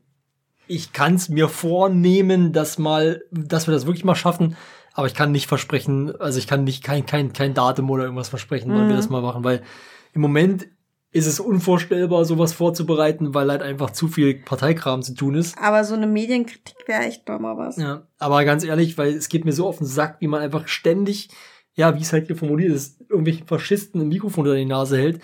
Oder wie jeden Morgen irgendwo, ich hatte so eine geile Formulierung neulich gelesen, jeden Morgen wacht ein, keine Ahnung, ich sag jetzt mal selbst überschätzender, selbstverliebter, wie auch immer, Moderator in Deutschland auf ähm, und denkt, er könne quasi die Faschisten entzaubern äh, mit seinen krassen Skills. Äh, ja, und jeden Abend äh, sieht man dann schön, wie das scheitert und äh, wie am Ende eigentlich bloß wieder den Faschisten eine Bühne geboten wurde. Das ist halt, weißt du, also ich hab's, wie gesagt, ich habe leider die Formulierung nicht mehr richtig hinbekommen, aber so, ne, es ist halt einfach wie Taubenschach. Ja. Aber manche Leute denken, sie können die Taube im Schach besiegen. So. Aber der Taube ist es scheißegal, ob du im Schach gut bist oder nicht. Das ist richtig. Ich zitiere mich an dieser äh, Stelle selbst, weil ich gestern was Schlaues geschrieben habe. Hm. Manchmal passiert. Ähm, kenne die Grenzen deiner Ja, Kompetenzen, na, weil sie haben, sie können es nicht. Sie haben, du, du kannst diese Es Kompetenz gar nicht ja, haben, richtig. die AfD ordentlich ein.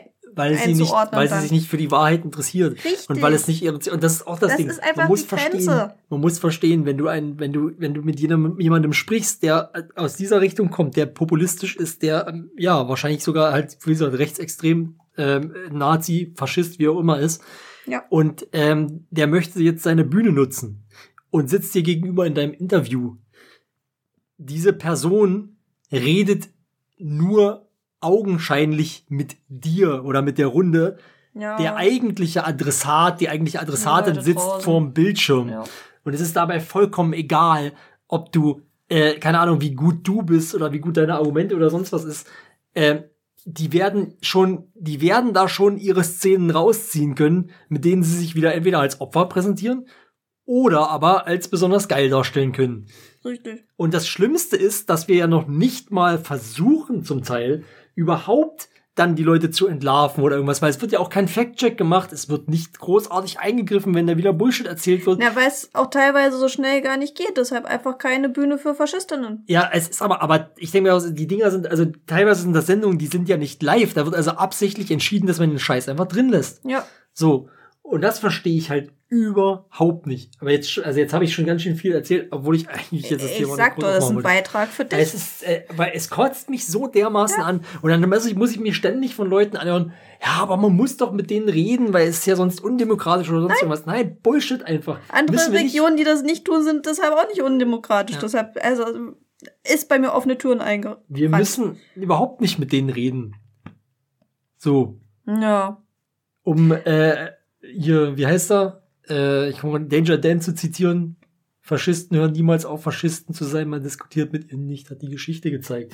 So, Ja. und das, daran müssen wir uns einfach nur halten. Und äh, ja, natürlich ist es schwierig. Du wirst nicht, wenn du jetzt sagst, ab morgen spricht niemand mehr mit der AfD, wirst du trotzdem nicht von heute auf morgen die 30 Prozent Leute los, die das in Sachsen wählen wollen und mehr. Das ist richtig, aber dann haben wir wieder die, den, den Kreis sozusagen zum Anfang oder den Bogen ähm, zum Anfang meiner Trends. Hm. Einzelpersonen im Privaten, denen du nicht Ja. entgehen kannst, Ja. mit denen kannst du reden. Richtig, aber nicht, aber nicht in der Öffentlichkeit. Genau, nicht in der Öffentlichkeit mit FunktionärInnen aus rechten, äh, ja, irgendwelchen Sportvereinen, aus äh, rechten Parteien, Mhm. aus irgendwelchen rechten Gruppierungen wie der identitären Bewegung. Die haben Wir keine Bühne zu kriegen. Das wir ist hatten etwas letzte anderes. Woche ja auch erst. Wir hatten es letzte Woche auch erst, wir hatten, oder was vorletzte, aber wo wir über die Proteste gesprochen haben, die äh, gegen rechts, die jetzt ja zum Ja, Glück immer noch, Folge, die ja. ja zum Glück immer noch äh, aktiv sind. Ähm, das erst, die erste Reaktion war, ja, lass uns mal ein paar AfD-Leute fragen, was die dazu denken. Das Nein. ist doch bescheuert. Also ist doch wirklich, egal, was die dazu denken.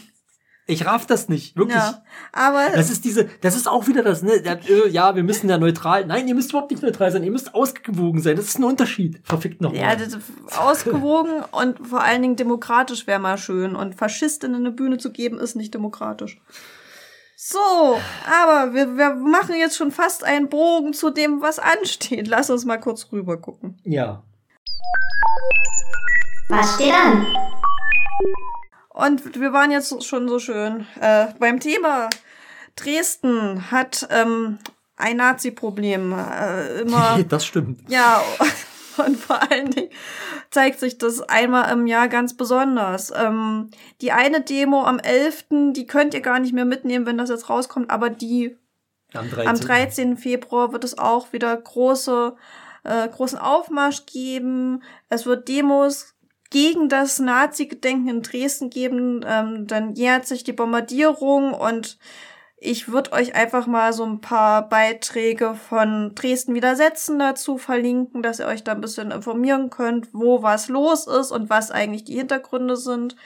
Geht bitte auch zu den 13. Februar Demos, auch wenn es unter der Woche ist. Es ist ganz wichtig, dass sich Leute den Nazis entgegenstellen. Bitte. Ja, das ist wirklich extrem wichtig und äh, das ist auch eine, haben wir auch eine Position jetzt zu im Wahlprogramm, das haben wir am äh, vergangenen Wochenende auch noch beschlossen. Ja, wir haben den Luxus, dass wir eine Bündnissprecherin von Widersetzen in der Partei haben. Ich bin so glücklich. Ja, und es muss einfach mal gesagt werden, der 13. Februar sollte einfach kein Gedenktag sein in Dresden. Es ist total absurd, weil es ist ein Tag, an dem eine deutsche Stadt, nicht nur irgendeine deutsche Stadt, sondern eine deutsche Gauhauptstadt bombardiert wurde.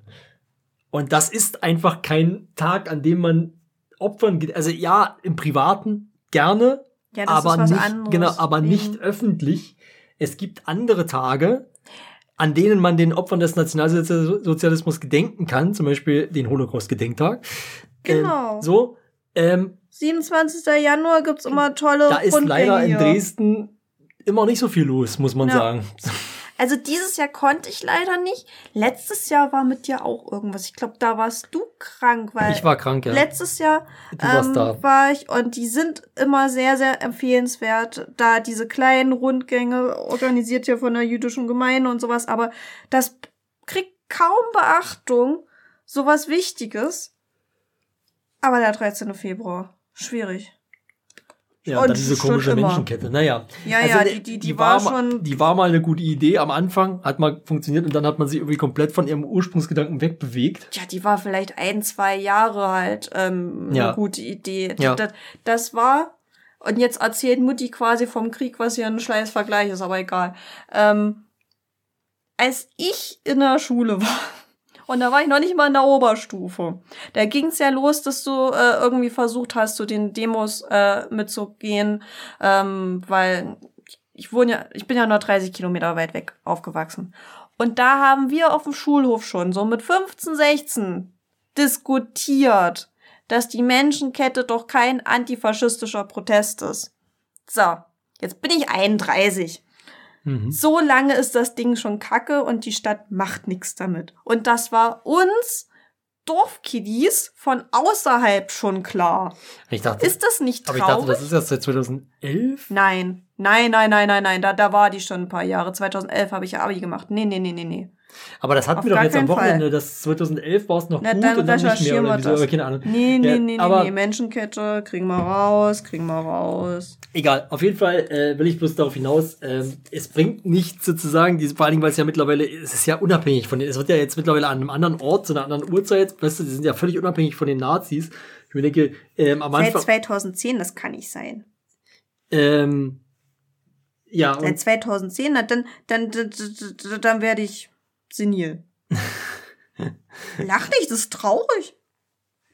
Mein Hirn Naja. nimmt ab, du, du musst den Podcast bald mit wem anders machen. auf jeden Fall, ähm, genau. Also das ist, das, das, das, das, das war halt, am Anfang hat das mal funktioniert, weil man sich den Leuten wirklich in den Weg gestellt hat und gesagt hat, okay, hier kommt halt keiner durch, so. Das war dann okay, weil dann konnte man quasi die Nazis aus der Innenstadt raushalten. Aber das, von dem Gedanken sind wir meilenweit entfernt mittlerweile. Das gibt es einfach nicht mehr. Es ist unabhängig davon. Du hast mittlerweile freie Sachsen. Freie Nazis, freie Faschos, wie auch immer man sie nennen möchte, die sich mit in die Reihe stellen. Synonyme. Was? Ja, das sind Ja, Synonyme, die das sich, damit, die sich damit in die Reihe stellen, wo dann Fotos von existieren und so, wo ich mir denke, äh, äh, spätestens dann muss man doch merken, dass es nichts bringt, was man hier macht. Ja. Dann geht doch lieber zum Gegenprotest, zum echten Gegenprotest, der wirklich versucht, die Nazis aus der Innenstadt rauszuhalten. Äh, genau. Und macht euch da ein bisschen nützlich. Also wirklich. Also, Außerdem fremde Leute an Händchen halten, i. ähm, Entschuldigung, jetzt reg ich mich schon auf. Ja, ich hab mehr aber- Aufreger hier die ganze ja, eben, dabei gibt's doch auch Sachen, die gar nicht zum Aufregen sind, die hier noch anstehen. Nämlich, ähm, dann das Wochenende drauf, am 17. Februar ist Aufstellungsversammlung und Kreisparteitag mit Programm beschließen in Leipzig von der Piratenpartei. Ja. Fahren wir beide auch hin. Fahren wir hin, Wird ja. schön. Wird schön. Ich, habe vor allen Dingen schon wieder. Ideen mit den Nasen, was ich alles nebenbei besprechen möchte. Mal gucken, ob wir Zeit dafür haben.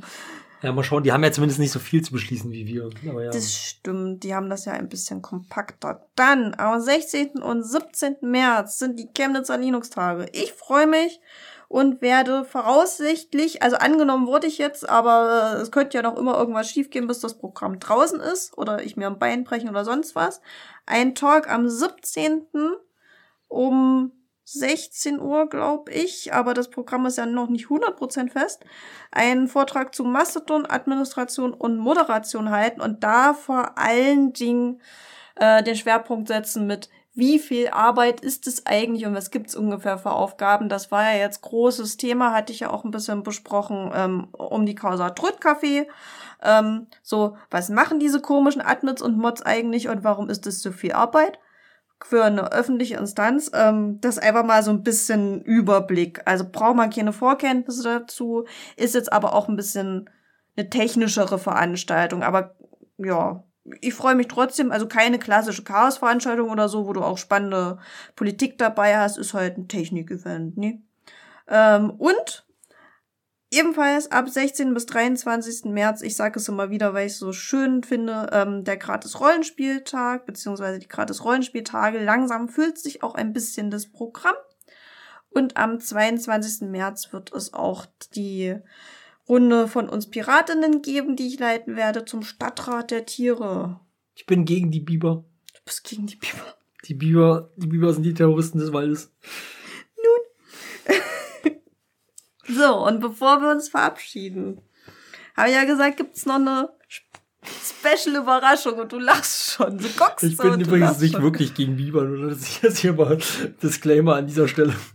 Hätte ich mehr darauf eingehen sollen, dass du alle Tiere liebst. Ja, naja, ich liebe nicht alle. Naja, wie, weil zum Beispiel Spinnen finde ich nicht so cool. Das stimmt. Aber wir haben Und uns Insekten. gestern intensivst äh, Videos von Otterbabys angeguckt. Ja. Also, Seeotter, süßeste Otter. auch da nochmal ein Disclaimer. Mir ist bewusst, dass Insekten und Spinnen durchaus wichtige Aufgaben haben. Ich mag die einfach persönlich nicht so. Also ich mag die nicht in meiner direkten Aber so eine Umgebung. kleine Babyspinne? Trotzdem. süß. Nein, die ist nicht süß. Hm. Naja, naja, du kannst nicht immer recht haben. Ähm, aber ich, ich habe schon geteased gerade. Wir haben jetzt eine geheime, super Überraschung zur zehnten Folge. Und wir haben zu oft über ihn gesprochen, aber Kian ist schuld. Ja. Und zwar haben wir beide, äh, vielleicht habt ihr schon mal auf einem Foto oder einem Video gesehen, We Would Politics Police. Und Ja. jetzt gibt es tatsächlich bereits zwei Personen, die die auch haben wollen. Und da haben wir uns gedacht, machen wir doch eine Sammelbestellung. Wenn ihr euch bei uns meldet, und ich erzähle gleich so ein bisschen Preisliste. Wenn ihr euch bei uns meldet, machen wir einmal eine Gruppenbestellung. Ich verlinke auch ein Bild, wo man uns beide in so einem Pulli sieht, damit ihr die Farben bisschen seht und wie groß das Logo ist. Machen wir einmal eine Gruppenbestellung. Das heißt nicht, dass es Reboot Politics Merch gibt. Ich meine, das wäre ein bisschen, das wäre wirklich Hybris, weil wir denken würden, dass wir jetzt in der Situation sind, dass es unbedingt käuflichen Merch von uns geben sollte. Aber einmal so, weil es lustig ist. Einmal eine Gruppenbestellung. Flo, was sag mal, bis wann müssen sich die Leute bei uns melden? Ich habe keine Ahnung, damit hast du mich jetzt überrascht. Damit habe ich dich jetzt überrascht. Na, ich habe das doch ein bisschen erzählt, dass Ja. ich diesen komischen Plan habe. Na, sagen wir mal, was ein rundes Datum. Sagen wir mal, bis zum 20. Februar. 20.02. sieht hübsch aus. Das nehmen wir. Bis, meldet euch gern bei mir bis zum 20.02., wenn ihr mit bei der Bestellung machen wollt. Und ich erzähle jetzt ein bisschen, was gibt's überhaupt. Ich habe jetzt rausgeguckt und es gibt nur das, es gibt keine Sonderwünsche. Warum sechs nicht die ganze Zeit? Ich weiß nicht. Also, es gibt dunkelgrüne Pullis in Fitted und Straight. In normal nenne ich jetzt mal, in ähm, konventionell für 25,90. Und es gibt Bio-Variante in 30,90. In dem dunkelgrün, das ist das, was ich anhab auf den Bildern. Gibt's auch in diesem schönen dunkel Türkis von dir für 26,90. Ich schreibe das, ich verlinke euch das nochmal. Und wer ganz fancy ist, könnte noch T-Shirts bestellen. Ja, du hast, also In ich finde, du musst erwähnen, dass Dunkeltürkis gibt's nur in Straight und es gibt's auch nicht in Bio. Das stimmt, das gibt's nur in Straight und nicht im Bio, weil die Farbe so special ist und es gibt einfach keine schöne vergleichbare Farbe da, wo wir das bestellt haben und ich muss gestehen, ich suche jetzt keinen neuen Online-Shop für die Gruppenbestellung, weil ich da weiß, wie die Farben sind und euch das Foto zeigen kann, beziehungsweise wer vorbeikommt, kriegt's, kriegt's vorgeführt. und die T-Shirts gibt's halt auch in Fitted und Straight in diesen beiden Farben für 17,90. Wer Interesse an Größen hat oder sowas, klär mal am besten per E-Mail. Was sagst du? Ja, Die kommen dann bei dir an, aber das kannst du ja weiterleiten. Na, hast du das nicht? ich bin mir nicht ganz sicher. Ok- Okay, wer hat unser E-Mail-Postfach? Doch, du hast unser E-Mail-Postfach. Das ist eine Posteo-Weiterleitung zu dir. Safe. Sicher? Ja, Okay, ja. wir Das, das, ja, ja, das ist ein Posteo zu dir nicht. Hm. Ich würde hier ich wieder Kinderleben drauf verwetten. Also Ja, nicht okay. meine, weil ich habe keine, aber. nee, nee, nee, nee, nee, nee, nee. Nee, aber wenn ihr da Interesse habt, wir machen einmal eine Gruppenbestellung bis 20. Februar per Mail bei uns melden. Es gibt dunkelgrüne Pullis, es gibt dunkel türkise Pullis, es gibt dunkelgrüne T-Shirts, es gibt dunkel türkise T-Shirts, es gibt die dunkel türkisen, nicht in Bio und auch nicht fitted. Aber die sind ein bisschen dicker, deshalb kosten die einen Euro mehr. Hm. Und flauschiger in. Aber ich finde meinen dunkelgrün sehr geil. So. Genau. So viel dazu. Könnt euch, das, das war jetzt das Geheimnis. Also mal gucken. Wir erzählen euch auch, ob sich irgendwer gemeldet hat. Und vor allen Dingen, ob die beiden Nasen, die sich persönlich bei uns gemeldet haben und gesagt haben, oh, ich will auch so einen Pulli, als wir vor denen standen, ob die wirklich jetzt auch bestellen. Oder halt ein T-Shirt bestellen, ist mir auch egal. Aber das ist jetzt das Spannende, weil haben sich zwei, es ist nicht nur Kilian schuld, aber bei dem anderen weiß ich nicht, ob es okay ist, wenn wir so über den erzählen, äh, gemeldet mit, ich will das auch. Ja. Und jetzt wird spannend, wenn wir es anbieten, ob sie es machen oder nicht. Ja. Mal gucken. Ich erzähle es nicht. Ja. Müssen im Podcast hören. Mhm. Müssen sie sich verdienen, die Überraschung. Okay. Hast du sonst noch irgendwas zum Abschluss? Das habe ich Quatsch gemacht. Nein. Nein. Okay. Und du magst trotzdem Biber. Ja. Das ist schön. Die Terroristen des Waldes. Na dann. Das ist ein schöner Abschluss. Ich würde sagen, Dann hören wir für heute auf. Ja. Bleibt kritisch, gebt Nazis keine Bühne, aber ich glaube, euch brauche ich das nicht sagen. Ciao. Halt, stopp. Fast hätten wir es vergessen. Wir haben ja noch einen Teaser für euch. Und zwar von der letzten Folge vom Piratencast. Da hänge ich Ökok ja ziemlich tief drin.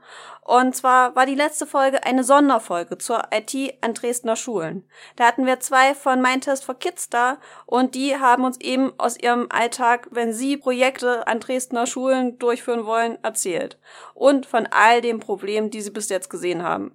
Eine ziemlich gute Folge, auf die ich sehr stolz bin, die aber auch ziemlich deprimierend ist. Hört gern mal rein, hier der Teaser.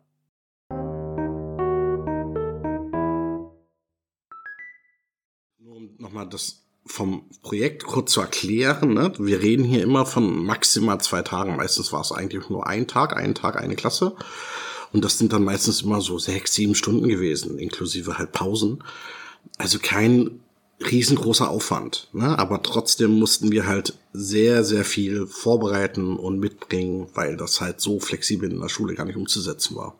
Genau, und so die Momente, wo wir gesagt haben, ha, was ist denn hier eigentlich los, waren dann eben schon so im Vorgespräch, wo wir gesagt haben, na ja, wir haben hier eigentlich eine kostenfreie Software, die auf allen möglichen Systemen läuft. Könnt ihr das bitte einfach mal irgendwie auf die Schulrechner kurz mal draufwerfen? Ihr müsst das nicht mehr installieren. Ne? Also Ja, und wir haben auch gesagt, ja, wir bringen das selber mit auf einen USB-Stick. Oh, geht überhaupt gar nicht. Ähm, Ja. Und dann äh, natürlich haben wir gesagt, okay, ähm, wir hätten auch einen Server da draußen im Netz stehen, auf den könnten wir alles vorbereiten. Wir müssen müssen uns dann da verbinden mit dem, mit dem äh, Programm. Äh, was, jetzt hier noch irgendein extra Port öffnen oder irgendwas? Also ging überhaupt gar nichts rein. Und was uns dann, glaube ich, eher so gedacht hat, boah, hier läuft aber echt was schief, ist tatsächlich eher die Rolle und Funktion der sogenannten PITCOs, ja, also der pädagogischen IT-Koordinatorinnen an jeder Schule, die eben meistens fachlich nicht ausgebildet waren, wirklich äh, dort wirklich zu koordinieren.